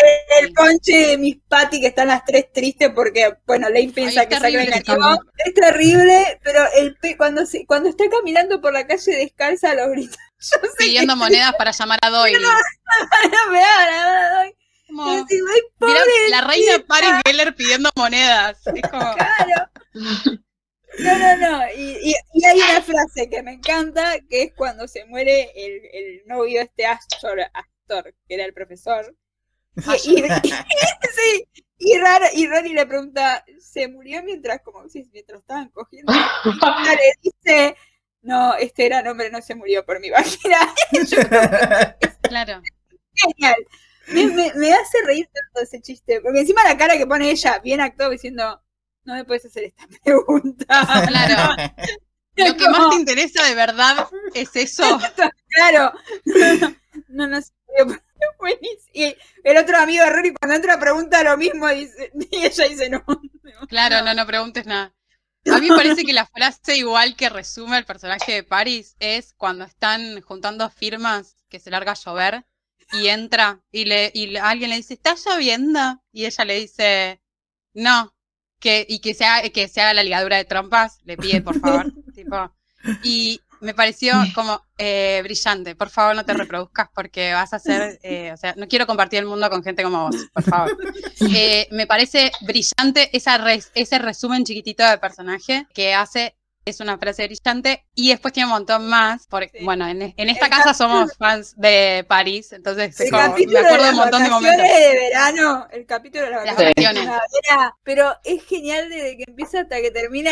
Y yo me acuerdo que de verlo con mi amiga, que más o menos somos medio así nerdas, diciendo, nosotros dos, todos nosotros dos seríamos estas, todos en pedo alrededor y nosotros con una pizza mirando una película dentro del hotel. Porque si Totalmente, obvio. Sería nuestro. Un ratito en la playa y bueno, y después tomamos algo y nos volvemos para adentro. Total. No vamos a hacer mucho. Hay otro gran momento de París, perdón, pero soy muy fan de París. Hay otro gran momento que es cuando se prepara para la cita que Rory la, le está ayudando para preparar ah, que ella saca las, las cartas para poder organizarse y tener temas de conversación por si hay eh, huecos en la eh, bueno, Hay, gente que lo, hay gente que lo usa, no quizás en forma de cartas, pero sí en forma de notas de equipo. Eh, entonces, bueno, qué sé yo, por si hay silencios, por todo eso, y me parece una brillante descripción de personaje. a Rory en el placar. Claro, que la esconde a Roy de placar para que no, no vaya a ser que se haya equivocado de chica a la que pedirle la cita. Es tremendo porque es insegura en todo el tiempo. Todo el tiempo es insegura. Me, me, fascina eso de Paris, que nunca oculta incluso sus inseguridades con Rory, con la única persona con la que se deja ver hecha mierda. Ya para, para cerrar, eh, les propongo que me digan. El capítulo más largo del podcast iba a ser. Sí, no, no, tenemos, eh, nos hemos eh, extendido, pero sí, ameritaba. Quiero que me digan qué team son, no vale decir eh, ninguno, y una breve opinión de cada uno. Empieza Vicky. Obviamente me van a matar acá porque hay dos que no lo quieren, pero Team Jess y Team Luke, obviamente. Eh, bueno, a Dean nadie lo quiere, todos sabemos, Dean es un pelotudo, es un idiota, eh, es un doc, como, como que en la primera temporada, como primer noviecito de, ay, vamos de la mano, vamos a tomar un cafecito, leemos, ahí sí, ahora después cuando fue evolucionando eso fue un pelotudo. Eh, Jess, me encanta, me gustan los chicos malos, perdón. eh, encima leía y era como campera, acuerdo, leía y digo, bueno, sí, este va a ser mi eh, chico favorito. Eh, Tristan es un pelotudo, ni lo, ni lo cuento a Tristan, es como, ni lo cuento. Y en cuanto a Luke, yo ya dije, desde que entró a la cafetería y le pidió el café, es como, estos dos si no terminan juntos me voy a enojar. Christopher me parece un idiota, no lo soporto, por mí lo puede pisar un 60 y voy a estar feliz. Y eh, Max me parecía buen tipo. Pero pará, me pará, boluda. Yo estaba. O sea, era. Eh, era Dean, Chess o Logan. Claro. Y, eh, Luke, Christopher. Tim Jackson me tiraba. Claro, sí, sí. y me gusta la pareja que hace Kirk con Lulu, decía. Igual sí. Aguante Kirk, iba, iba, Igual te Kirk con Lulu, igual aguante Kirk con aguante, Lulu, alta pareja. Pobre Kirk, tanta. Se merecía tener una novia, Kirk, pobrecito, sí. sí, Tim Luke y Tim Jess. Eh, bueno, obvio, Team Chess. Va, obvio no, porque ya, ya hice eso de, bueno, lo que hablamos antes. Sí, bueno, tengo un perro que se llama Milo por Milo Ventimiglia. Milo llegó a mi vida eh, cuando yo estaba obsesionada con Milo Ventimiglia, porque encima en ese momento hice transición con quizás que recién estaba empezando, entonces, bueno, nada, es una persona muy importante para mí Milo. Esto es cuestión pajera, ¿eh? no me voy a poner a profundizar sobre su persona ni sus personajes. Voy a, primero voy a hablar desde ese lugar. Me, cambió la vida ese hombre, Ay, no, no puedo creer. Em, es más, creo que Jess a la vista era el único que recordaba antes de ver la serie. Tipo, de, verlo antes, tipo en un póster, ponele. Me quedó, me quedó porque, nada, bueno ojo yo. Pero sí, Team Jess. Ahora, Dean para mí es un personaje que eh, la gente hoy en día en redes sociales lo mata por demás. No me parece que se haya sido un mal novio, no me parece que haya sido un mal personaje. Obviamente en la primera temporada creo que a todos nos gustó y qué lindo el final donde le dice que lo ama y finalmente se lo admite Rory y él es como muy cariñoso. Hay cosas, quizás es un poco tóxico, sí, perdón, pero está justificado. O sea, toda la relación que empiezan a hacer entre Rory y Jess es para sospechar y es para que el chabón se ponga celoso. Tiene la razón todo el tiempo, Rory, a que se ponga celoso. Está bien que quizás a veces se pasa, porque encima uh, quizás uno ya empieza a empatizar y quiere ver a Rory y a Jess. Por algo yo soy Team Jess, yo lo amo a Jess. Pero para mí es sumamente lógico lo que hace eh, Dean. es el que, es el que termina como cerrando esa historia. Después se abre de vuelta, pero bueno, digo, en la tercera temporada es lo que dice basta. O sea, no me uses más. Lo que vos querés estar con Jess yo quiero estar con vos, o sea, dejate de joder. Es, él es el que pone como las cartas ahí, cuando tendría que haber hecho Rory desde un comienzo, cuando se hace la boluda, porque bueno, no, no quiere admitir lo que le pasa con Jess. Eh, entonces me parece también muy adulto de Dean hacer eso. Después se acerca con otras intenciones, la termina cagando después cuando está con ella eh, y Rory tiene su primera vez. Igual a mí me encanta esa escena y me encanta todo ese, ese error espantoso que hace Rory, me fascina. Eh, y más que haya haya sido con Dean. Y en el revival, por más que apareció muy poco, me parece eh, muy lindo lo que hacen y cómo termina de que la mina agarra como esa caja de, no sé, que es maicena o no sé qué cosa y tipo, recuerdan como ese primer momento juntos. Me gusta mucho Dean eh, y siento que es muy vapuleado por la opinión actual eh, en redes sociales y no me parece justo. Logan, Vicky ni lo nombró, así relevante es Logan para mí, pero Logan para mí no existe. Tiene mucho que ver con que a mí no me gustan las últimas temporadas, eh, y toda esa Rory de Yale y más como tirando a Rica y, toda esa como, nada, personaje que se arma eh, Rory con Logan. No me gusta.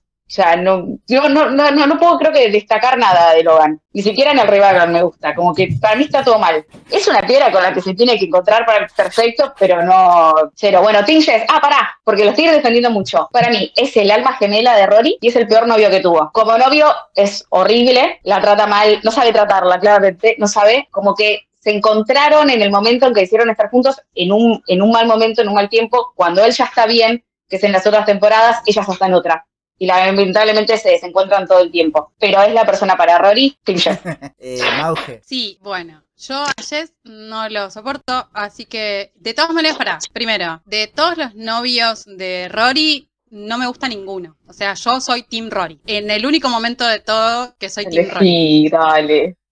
Es que no me gusta ninguno. Siento que cada uno le. Estamos jugando. verano, dale. Tiene un punto, tiene un punto.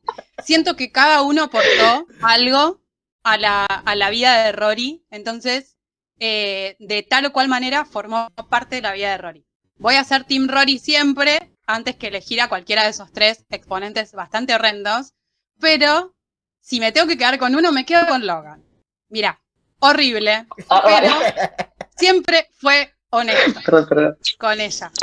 Entonces, siempre le jugó de frente y eso es lo que siempre me gusta de los personajes masculinos en las series.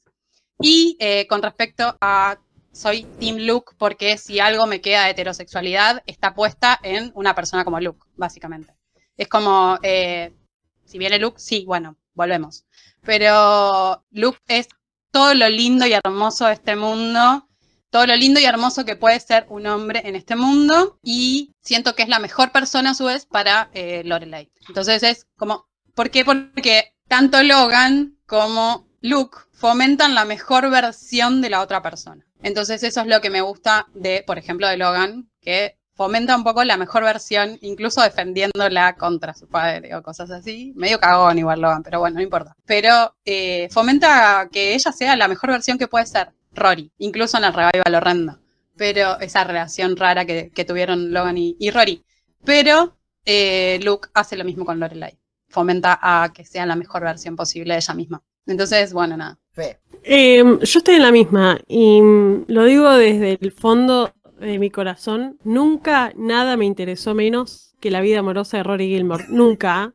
Nunca. Creo que Ah, he bien. pasado escenas. He pasado escenas. O sea, yo una- tuve una fan page. ¿Por qué no subís cosas de Rory? con- porque no me interesa. No me interesa saber si Dean le regaló un auto. No si va por ahí la historia, digamos. Claro, a mí siempre, yo me enfoqué en la. Convengamos que a mí me interesó siempre la historia de Luke y Lorelai. Si me dicen que tenga que elegir un team ahí, o sea, Luke. Toda la vida, toda la vida, no existe, no hay lugar a dudas. Pero, si me das a elegir, yo, yo quiero hacer un disclaimer. Yo no lo odio a Jess, la que lo odia es Mau. Yo sí. Porque la audiencia. Quedó claro eso. Claro, la, la audiencia lo tiene como que es de las dos, y yo he dicho que hay cosas en las que disiento y las que me parece un pendejo que vos decís cachetazo. Si tú un team, elijo el test, no lo tenía definido y lo pude definir cuando vi el, el revival. O sea, en el revival yo dije, es él, es él.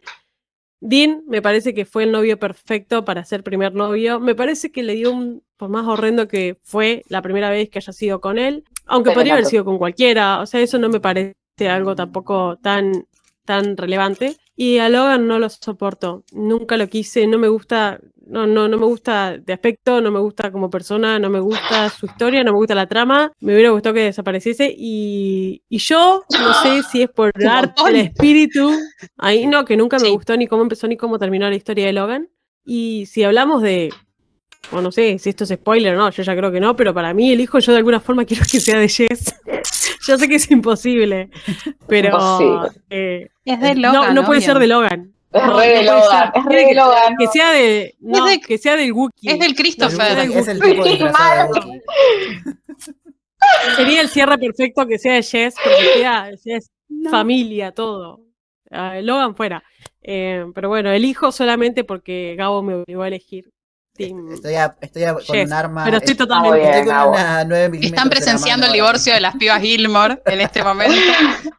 No, pero hay muchas cosas que no me cierran de ninguno de los tres, entonces me cuesta Ah, mucho Obvio, elegir. sí. Y lo, eli- y lo elijo por el revival, nada más que por eso. Yo, obviamente, de Team Luke. Tengo que decir que igualmente, eh, cuando apareció Christopher las primeras veces, yo veía a Química y con Lorelai y me parecía que estaba muy bien logrado eso. Decía, eh, bueno, ok, me cierra.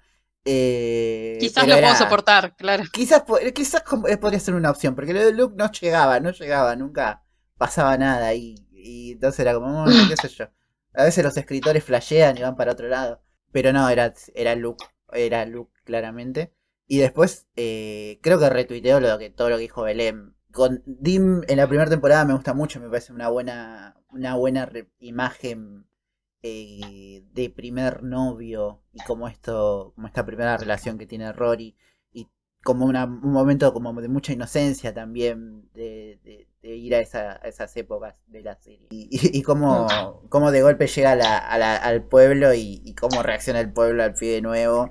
Y cómo primero parece un chico malo y después es más bueno que el pan y, y hasta Lorelei lo termina queriendo, tipo, son momentitos muy cursis y tiernos como cuando Lorelei lo invita a la casa para que tenga una cita con Rory. Y Rory dice, no, pero ¿qué haces? Es un papelón. Y después dice, gracias, gracias porque estabas acá. claro. Y cosas así.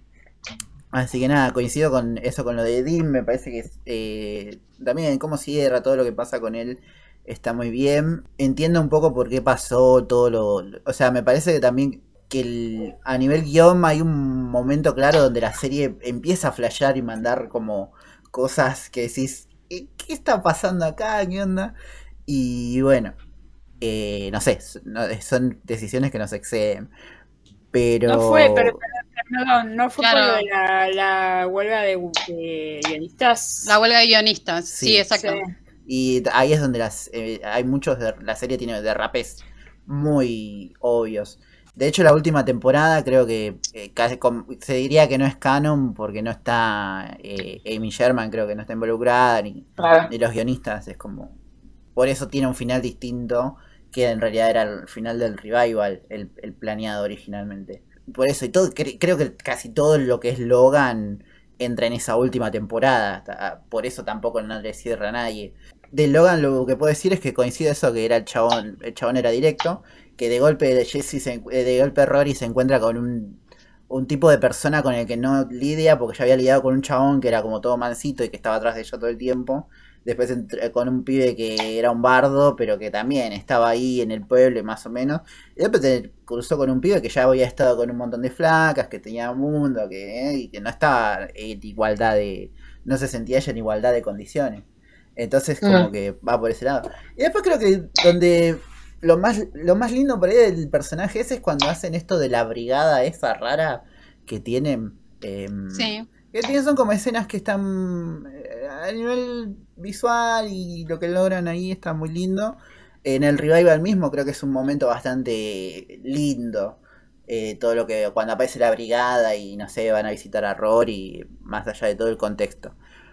Lindo de eh, ver, pero que no tiene nada que ver con el conflicto dramático. Eso claro, es, eso. Como son coreografías, pero que, suman, pero que no, están relacionadas a algún punto de giro o algo por el estilo. Sí, sí, sí, claro, por eso es como, para mí va por eso, no suman nada al, final del día. Pero bueno, eh, y después de Jess también tengo que decir que en la serie no lo bancaba. No, no me lo, no me lo banqué nunca. eh, pues me, chocaba mucho, decía, dale, boludo, la concha de tu madre, tipo, porque eso es tan forro con todo el mundo. Eh, y hasta que termina todo su arco y hasta que, bueno, qué sé yo.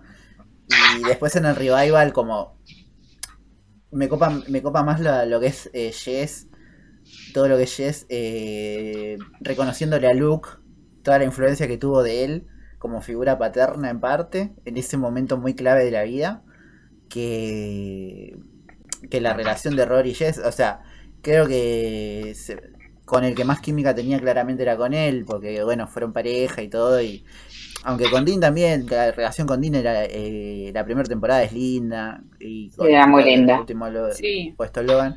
Así que sí, por el revival y por todo como cierran las cosas, este Team Jess, como dijo Belém, retuiteó todo. Eh, quiero hacer una mención al, al Naked Guy. al chico desnudo que aparece. Ay, sí, Marty. Ay, Dios, ese pelotudo, me había ah. o sea, yo lo recordé leyendo Wikipedia hoy, o sea. Sí me acordaba, o sea. Era un gran amigo de Rory. Y... Como un gran amigo. La cagó porque él, porque podrían haber seguido siendo amigos sin. Tal cual. Porque ella después de los amigos, los amigos de Logan, ella sigue haciendo, se hace reamiga de los amigos de Logan. Y tipo, sí. podrían haber sido. Sí, que la llevaron a la, a la perdición. tampoco me los banco. Yo no me banco el, el mundo Logan. Sí, yo tampoco. Ay, sí, me parece que un horror. un horror. Tierra Logan. No me causan gracia, o sea. Yo con mis amigas, la, la mejor cagada que me mandé, la mejor, la mayor cagada que me mandé con mis amigas en la facultad fue poner un tacho de basura y prender, como yo iba a la facultad de Morón y tiene ascensor, pusimos un tacho de basura y apretamos todos los números y que bajara en todo el Esa ah, pero releve, se robaron un Claro, releve. Era como, esta se fue en un yate, o sea, nosotros re, re, re, re no. Toda influencia de Logan, el peor personaje de Ay, yo lo odio, lo odio. Para, y me olvidé de, mencionar cuando Jess vuelve y, es una buena persona y tiene más conciencia y no es un bad boy, es el que hace que Rory vuelva en sí. O sea, es la que lo ve con Logan y dice, ¿qué, qué, haces? ¿Qué hace? Que igual medio un meme, porque toda la gente se ríe de cómo le dice, why did you drop out yeah? Y tipo, es muy gracioso cómo lo dice, pero es, el que le dice todo. Y es el que le dice que escriba un libro, y es como la que la, encausa todo el tiempo. Sí. el mejor. Ah aparece con todo el desarrollo. Quiero hacer, quiero hacer una aclaración chiquitita, básicamente porque quedé como el culo. En todo, en todo el podcast quedé como el culo y acá también. Yo no soy Tinches porque me parece una persona súper tóxica, una persona innecesariamente violenta, innecesariamente violenta. Y incluso en aquel momento lo pensaba y cuando, mientras más miro la serie, más, digamos, más me parece, digamos, ya cuando cambias, cambias un poquito la mirada, decís, no, no puede ser así de violento con todo el mundo que le rodea mientras está todo el tiempo queriéndolo ayudar. Nunca me llevé bien con los adolescentes. Bueno, no, es, que viendo, viendo la serie sos, eh, estás del lado de Lorelei dice, che, este chabón, este chabón, este chabón. Totalmente. obvio. Todo el tiempo. o sea, por ejemplo, una escena que me pareció que eres un hijo de puta es la escena del dormitorio cuando están en la fiesta. Bueno, sí. Ahí yo dije, hablar, ahí, ahí, ahí, es el, pero ahí dije, andate Eso es el culmine, es el clímax Sí. Claro, es el clímax de la historia para mostrar que es tremendamente horrendo para Rory. Pero en el sentido de, nosotros siempre discutimos esto en el podcast con, con Fe, obviamente que es divertido, yo no odio ni le estoy haciendo macumba a, Camilo Ventimiglia tampoco, ¿no? No, no, no se pierde el tiempo Sabemos que es un personaje que no Bueno, cuestión, sabemos que no. Y, eh, y Milo, eh, Milo era anti-Messi también, quiero decirlo así. Les, les guionistas, claro, les guionistas tenemos una, una, frase que es hablando de gente que no existe, porque básicamente el personaje existe en la ficción y no en la vida real. Entonces, justamente, eh, Jess lo que tiene es que hay muchas veces en las que se comporta de forma agradable para con Rory, para con Lorelai y para con Luke, pero ese puntito a mí no me alcanza para borrar todo lo anterior. Cuando, por ejemplo, cuando Rory se pierde la graduación de su mamá. Ay, qué bronca que me dio eso. Por ir a ver al chaboncito este, te dan ganas de al novio. a ella y a él. Pero a él, a él, a él no, ¿por qué a él? Ella es la boluda que va. Sí, ella fue la boluda. sí, ella va. pero ella la volvió que va y no era ni, ni, era ni el novio encima. Era, ¿Eh? No era el novio, nada. Estaba enamorada, estaba reenganchada. ¿Y cómo no engancharte con ese paso? bueno, ahí la mala. Y entiendo, entiendo Yo soy la, la obsesión general. No estaría siendo muy objetiva. A, a Milo. Claro, lo entiendo totalmente. No puedo, no puedo. Eh, no, pero a ver, no era el novio, estaba con Dean todavía, dale. Pero le chupaba huevo, Dean. Dean era como, ¿quién era Dean? O sea, ya está. Claro, Dean. Error de Ronnie para mí en este. También, también puedo decir algo, eh, también es, es un personaje que estaba hecho para ser odiado. Sí. Es un personaje que estaba construido desde el primer momento para decir es el villano porque rompe la pareja con Dean y aparece cada vez que se necesita. Es un personaje que tranquilamente puede aparecer y desaparecer, eh, que mm, está bien construido desde ese punto. Y también porque Amy lo tiene como hijo, como el hijo que no tuvo. Entonces lo va a meter siempre que pueda. Eh, bueno, y vamos, vamos cerrando. O sea, quería mencionar otros personajes, pero son miles. Eh, Miss Patty, que era la ESI del, del pueblo. Eh, bueno, de Jackson ya hablamos, de la señora Ginn, de Taylor, de Gran el Trovador, que me parece increíble cuando tienen problema porque aparece otro ah. trovador en, la, en, el pueblo. sí. Brillante. Eh, de Kirk. De Kirk, de Kirk y Luke, hablábamos también, que que va, siempre que va a romperle las pelotas a Luke me cago de risa. Eh... De es un gran personaje. También. Ay, la amo. Andrew. Y nada, bueno. Eh, Max. Eh, sí, hay un, montón de personajes que, bueno, no nos dan el, tiempo para hablar de todos, pero que, que hacen rico este mundo. Sí, de. ¿Qué espero tú? Jason, que Jason Who. Perdón, Pero- qué pelotudo. Jason. Jason era un pelotudo. Nada, bueno, que- pelotudo, No, todos no, tenemos como opiniones tenía firmes, como para ir cerrando, ¿no? Un poco de hablar de, del revival. Eh, opiniones firmes como que qué nos gustó y qué no nos gustó. Yo personalmente, para arrancar, digo que me gusta como que esa sensación de, de- de volver. Es- era increíble, porque yo terminé de ver la serie y me puse a ver el revival, o sea, no había un lapso de tiempo. Y yo sentía que ¡Qué estaba volviendo, sentía que estaba volviendo a un Claro. lugar. O sea, sentía que estaba volviendo realmente a un lugar del que me había ido. O sea, era esa sensación. Y después eh, que con- consiguieron a casi todo el elenco eh, y todo lo que es, por lo menos, Emily y todo el golpe de, de- de la pérdida de Richard me parece que está muy bien logrado. Después lo me parece que está estructurado como el culo de que sea un, un especial por estación del año y es como pasamos todo el año acá y, eh, y hay cosas que digo que siento que son como caprichos, como no sé, eh, que el, que el, final me parece un, un capricho, después si está bien o no, si le gusta o no. Me parece que el look está demasiado estúpido. Es como que lo, le hicieron una flanderización, por así decirlo, algo así. Que el chabón de golpe es como. Pero no eras un boludo, eras un poco bruto nomás. Y está ahí. Pero nada, es, son como esas sensaciones en general que tengo con el revival. Pero como que cuando lo vi, no me indigné. Pero sé que hay gente acá que, que sí. Así que bueno. Eh, Vicky, Eh, Yo me, Hace tu indigné, descargo.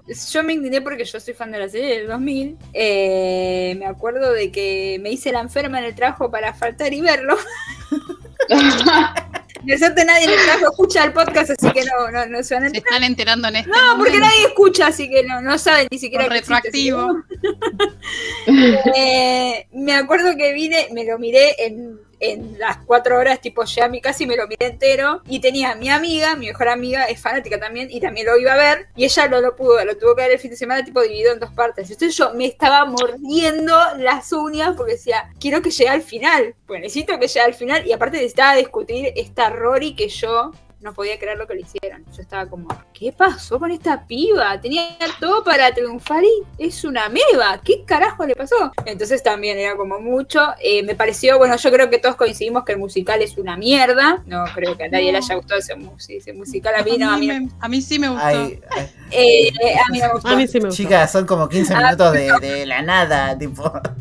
De la nada, digo, tenemos que llenar, ¿qué hacemos? Lo de, lo de, Creo lo que de- tenemos un punto. y ahora lo que esperaron Yo les tantos prometo años. que, digamos, en este podcast, digamos, siempre como que compartimos esos puntos raros, justamente. Claro. Porque Claro, como esas no cosas que todo el mundo odia, bueno, nosotras las amamos. No, no, como- eh, Nos pusimos de acuerdo. Y los amigos No nos pusimos de acuerdo, te prometo que no. esa despedida en Star Halo con todos los sombreritos, como que Eso sí me pareció al pedo. me pareció un al pedo. Podrían haber hecho una despedida entre Logan y Rory y ya está, listo. Eh, eso me pareció totalmente al pedo. Eh, Rory a mí me ponía nerviosa porque decía, no, soy pobre. Y la flaca tenía el fideicomiso que le debe haber dejado el abuelo, el fideicomiso que le debe haber dejado el padre, que no olvidemos que era millonario porque el Sí, padre sí. había, dado un montón de guita del abuelo. Rory era, y no, pobre no es porque manejaba una IN Un en. Connecticut eh, que le iba recontra bien y era una de las mejores. Eh, Luke también, vamos a decir, la iba a ayudar. Si necesitaba su ayuda, la iba a ayudar. Sí, era, Eh, era la dueño del abuela- negocio. O sea,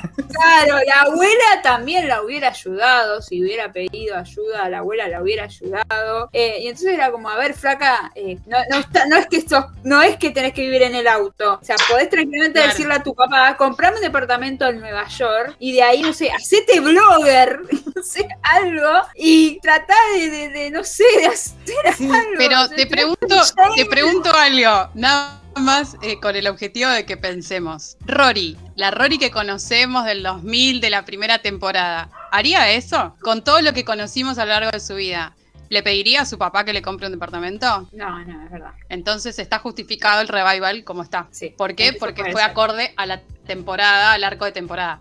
en el sentido de, eh, por ahí, ah, re, re maestra ciruela, perdónenme. No, no, está bien que me, conflicto me- dramático. Soy Bueno, como la, está bien, me gusta escuchar la defensora, la defensora de Aristóteles y la poética. Pero el, el tema es que me parece que a eso vamos cuando nosotros hablamos de curva de personaje y todo eso, que vamos preguntándonos de si haría esto o no haría esto. Por ejemplo, hay cosas que sí están re agarradas de los pelos que hizo Rory en el, en el revival, pero hay cosas que no, que las vivió de acorde, acorde a la Rory que fuimos conociendo durante esas siete temporadas, o seis, como quieran.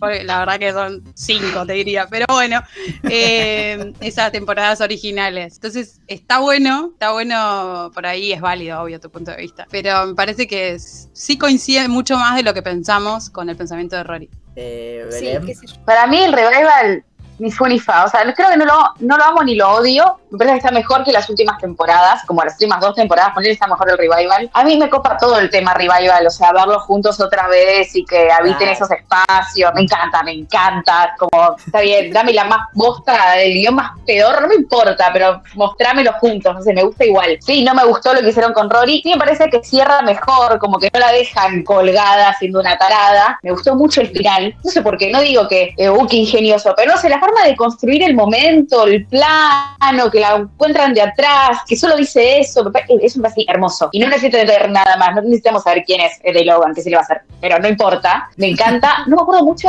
el plot de Lorelai, como el tema de Wild, me, Ay, a mí me me- me- ¿sí? Me- a mí me No, igual, sinceramente, no. como que no lo recuerdo. Pará, pará. No No, Bueno. Me. Lavate la boca. no, no. Una, Para. una cosa- usted no, te- usted no puede decir semejante es- barbaridad.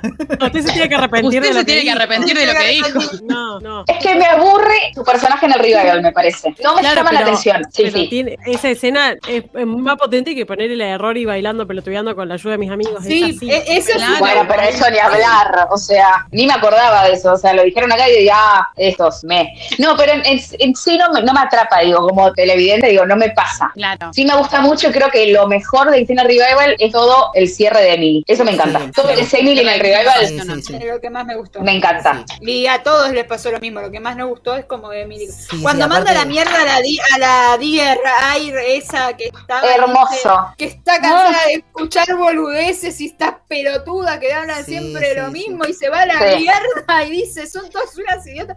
Yo estaba como, señora, le aplaudo. Eso me encanta. Sí, sí, sí. Ahí sigan, sigan. Sí, sí. Yo mi visión sobre el, el revival tal vez es- va un poco más allá de lo que de lo que es, sino en lo que simboliza, que es el retorno a la serie, el retorno a Stars Hollow, el retorno de Amy y poder no solo concretar lo que ella quería, sino también a Loren y poder juntar todo ese ese equipo tanto técnico como actoral que es muy difícil después de tantos años. Sí, sí. Entonces, desde ese punto, yo perdono todo. Yo perdono todo del revival. No me importa nada. Porque lo que tuvieron que hacer, lo hicieron en su momento y lo dieron todo en su momento. Esto fue más bien un malo para nosotros, pero más para ellos, para el disfrute. Eh, Si vos lees los Sí, libros de sí. Loren y si escuchás, la flaca dice literalmente que pasó el mejor momento de su vida, laboral y personalmente, y que, y que no recuerda haber trabajado tan feliz y que no que termine.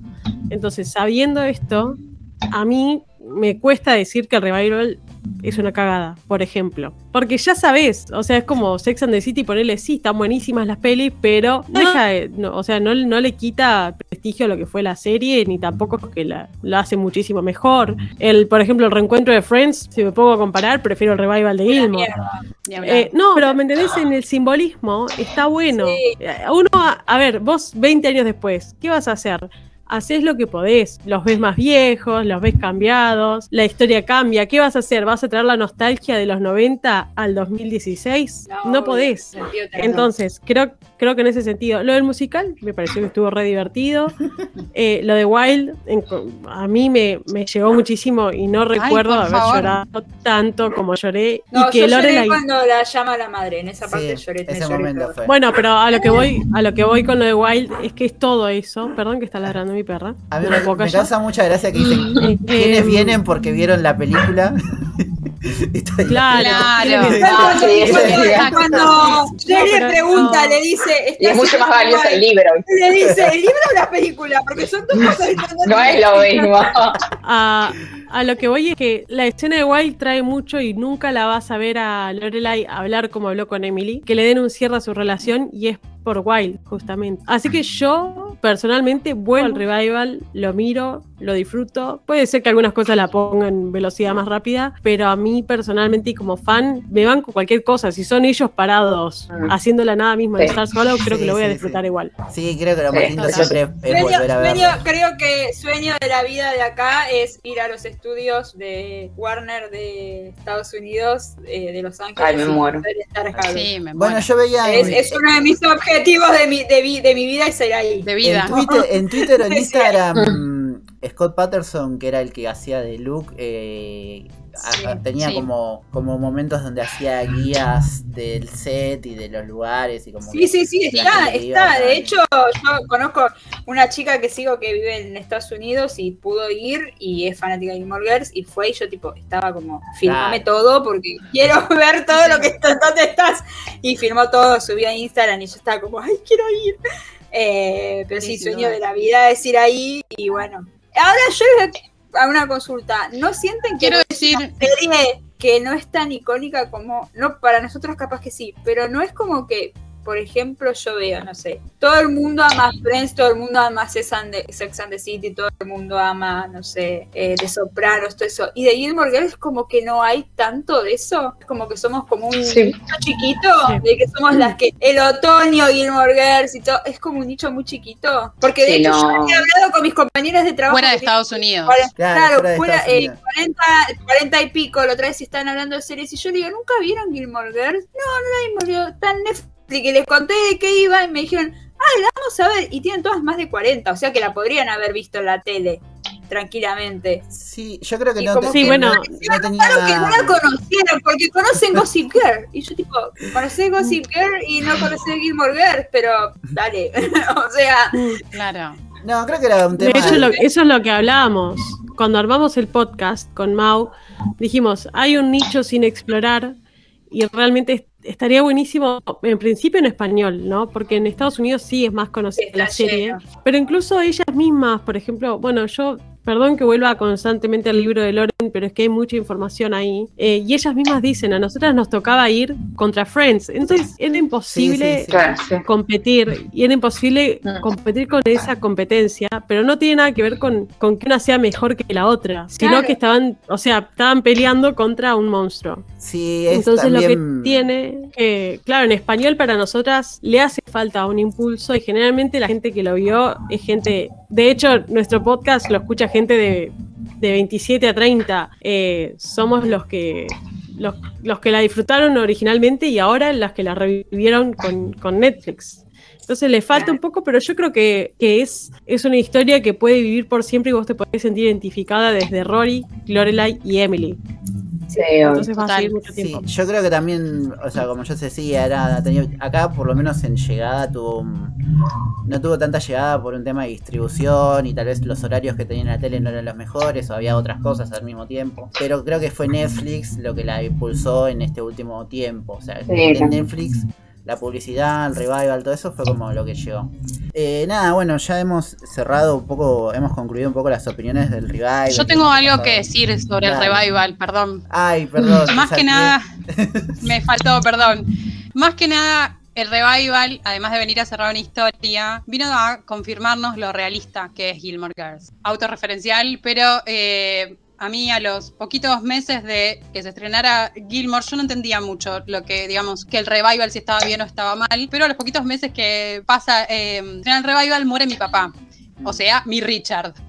Y me encontré viviendo situaciones muy similares en las que eh, también eh, tratando de transitar un duelo, o sea, el duelo que hace cada personaje de Richard eh, es lo más real que vi en mi vida en la historia de la televisión.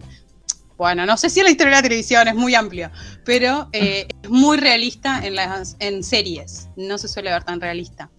Eh, es como mucho más acolchonado, la caída no es tan, tan trompada contra el suelo.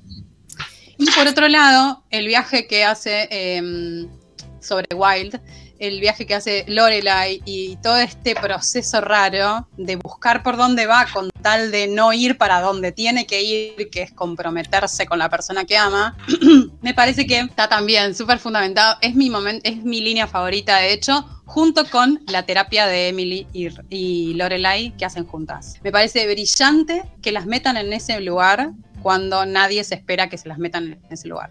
Esas son las cosas de, de Amy. Bueno, me encanta. Con, creo que con eso ya podemos eh, cerrar el podcast del día de hoy. Eh, nada, Fe, Mauge, les agradezco un montón por haber participado, por coparse. Eh, creo que A ustedes. Fue, incre fue increíble, aportaron muchísimo. Un gusto enorme haber estado con ustedes, haber acompañado este podcast con las pibas Gilmore. Desde nuestro lugar queremos agradecerles además por habernos tenido en cuenta. Estamos disponibles para cuando quieran eh, seguir charlando de distintos puntos y demás. Eh, pueden encontrarnos en nuestras redes arroba las tanto en Instagram como en Twitter, con eh, las pibas en Facebook. Y también tenemos canal de Telegram, Las Pibas Gilmore. Y también nos pueden encontrar, por supuesto, nuestros episodios de podcast en Spotify, Apple y Amazon. En cualquier lugar, básicamente. Les mando un abrazo muy grande. Les mandamos un abrazo muy grande. Y hasta la próxima. Eh, Belu, gracias a Mía por estar vos también. Tenía muchas ganas de que estés. Así que. Gracias. Y Vicky, nos encontramos en el próximo episodio para ver de qué vamos a hablar.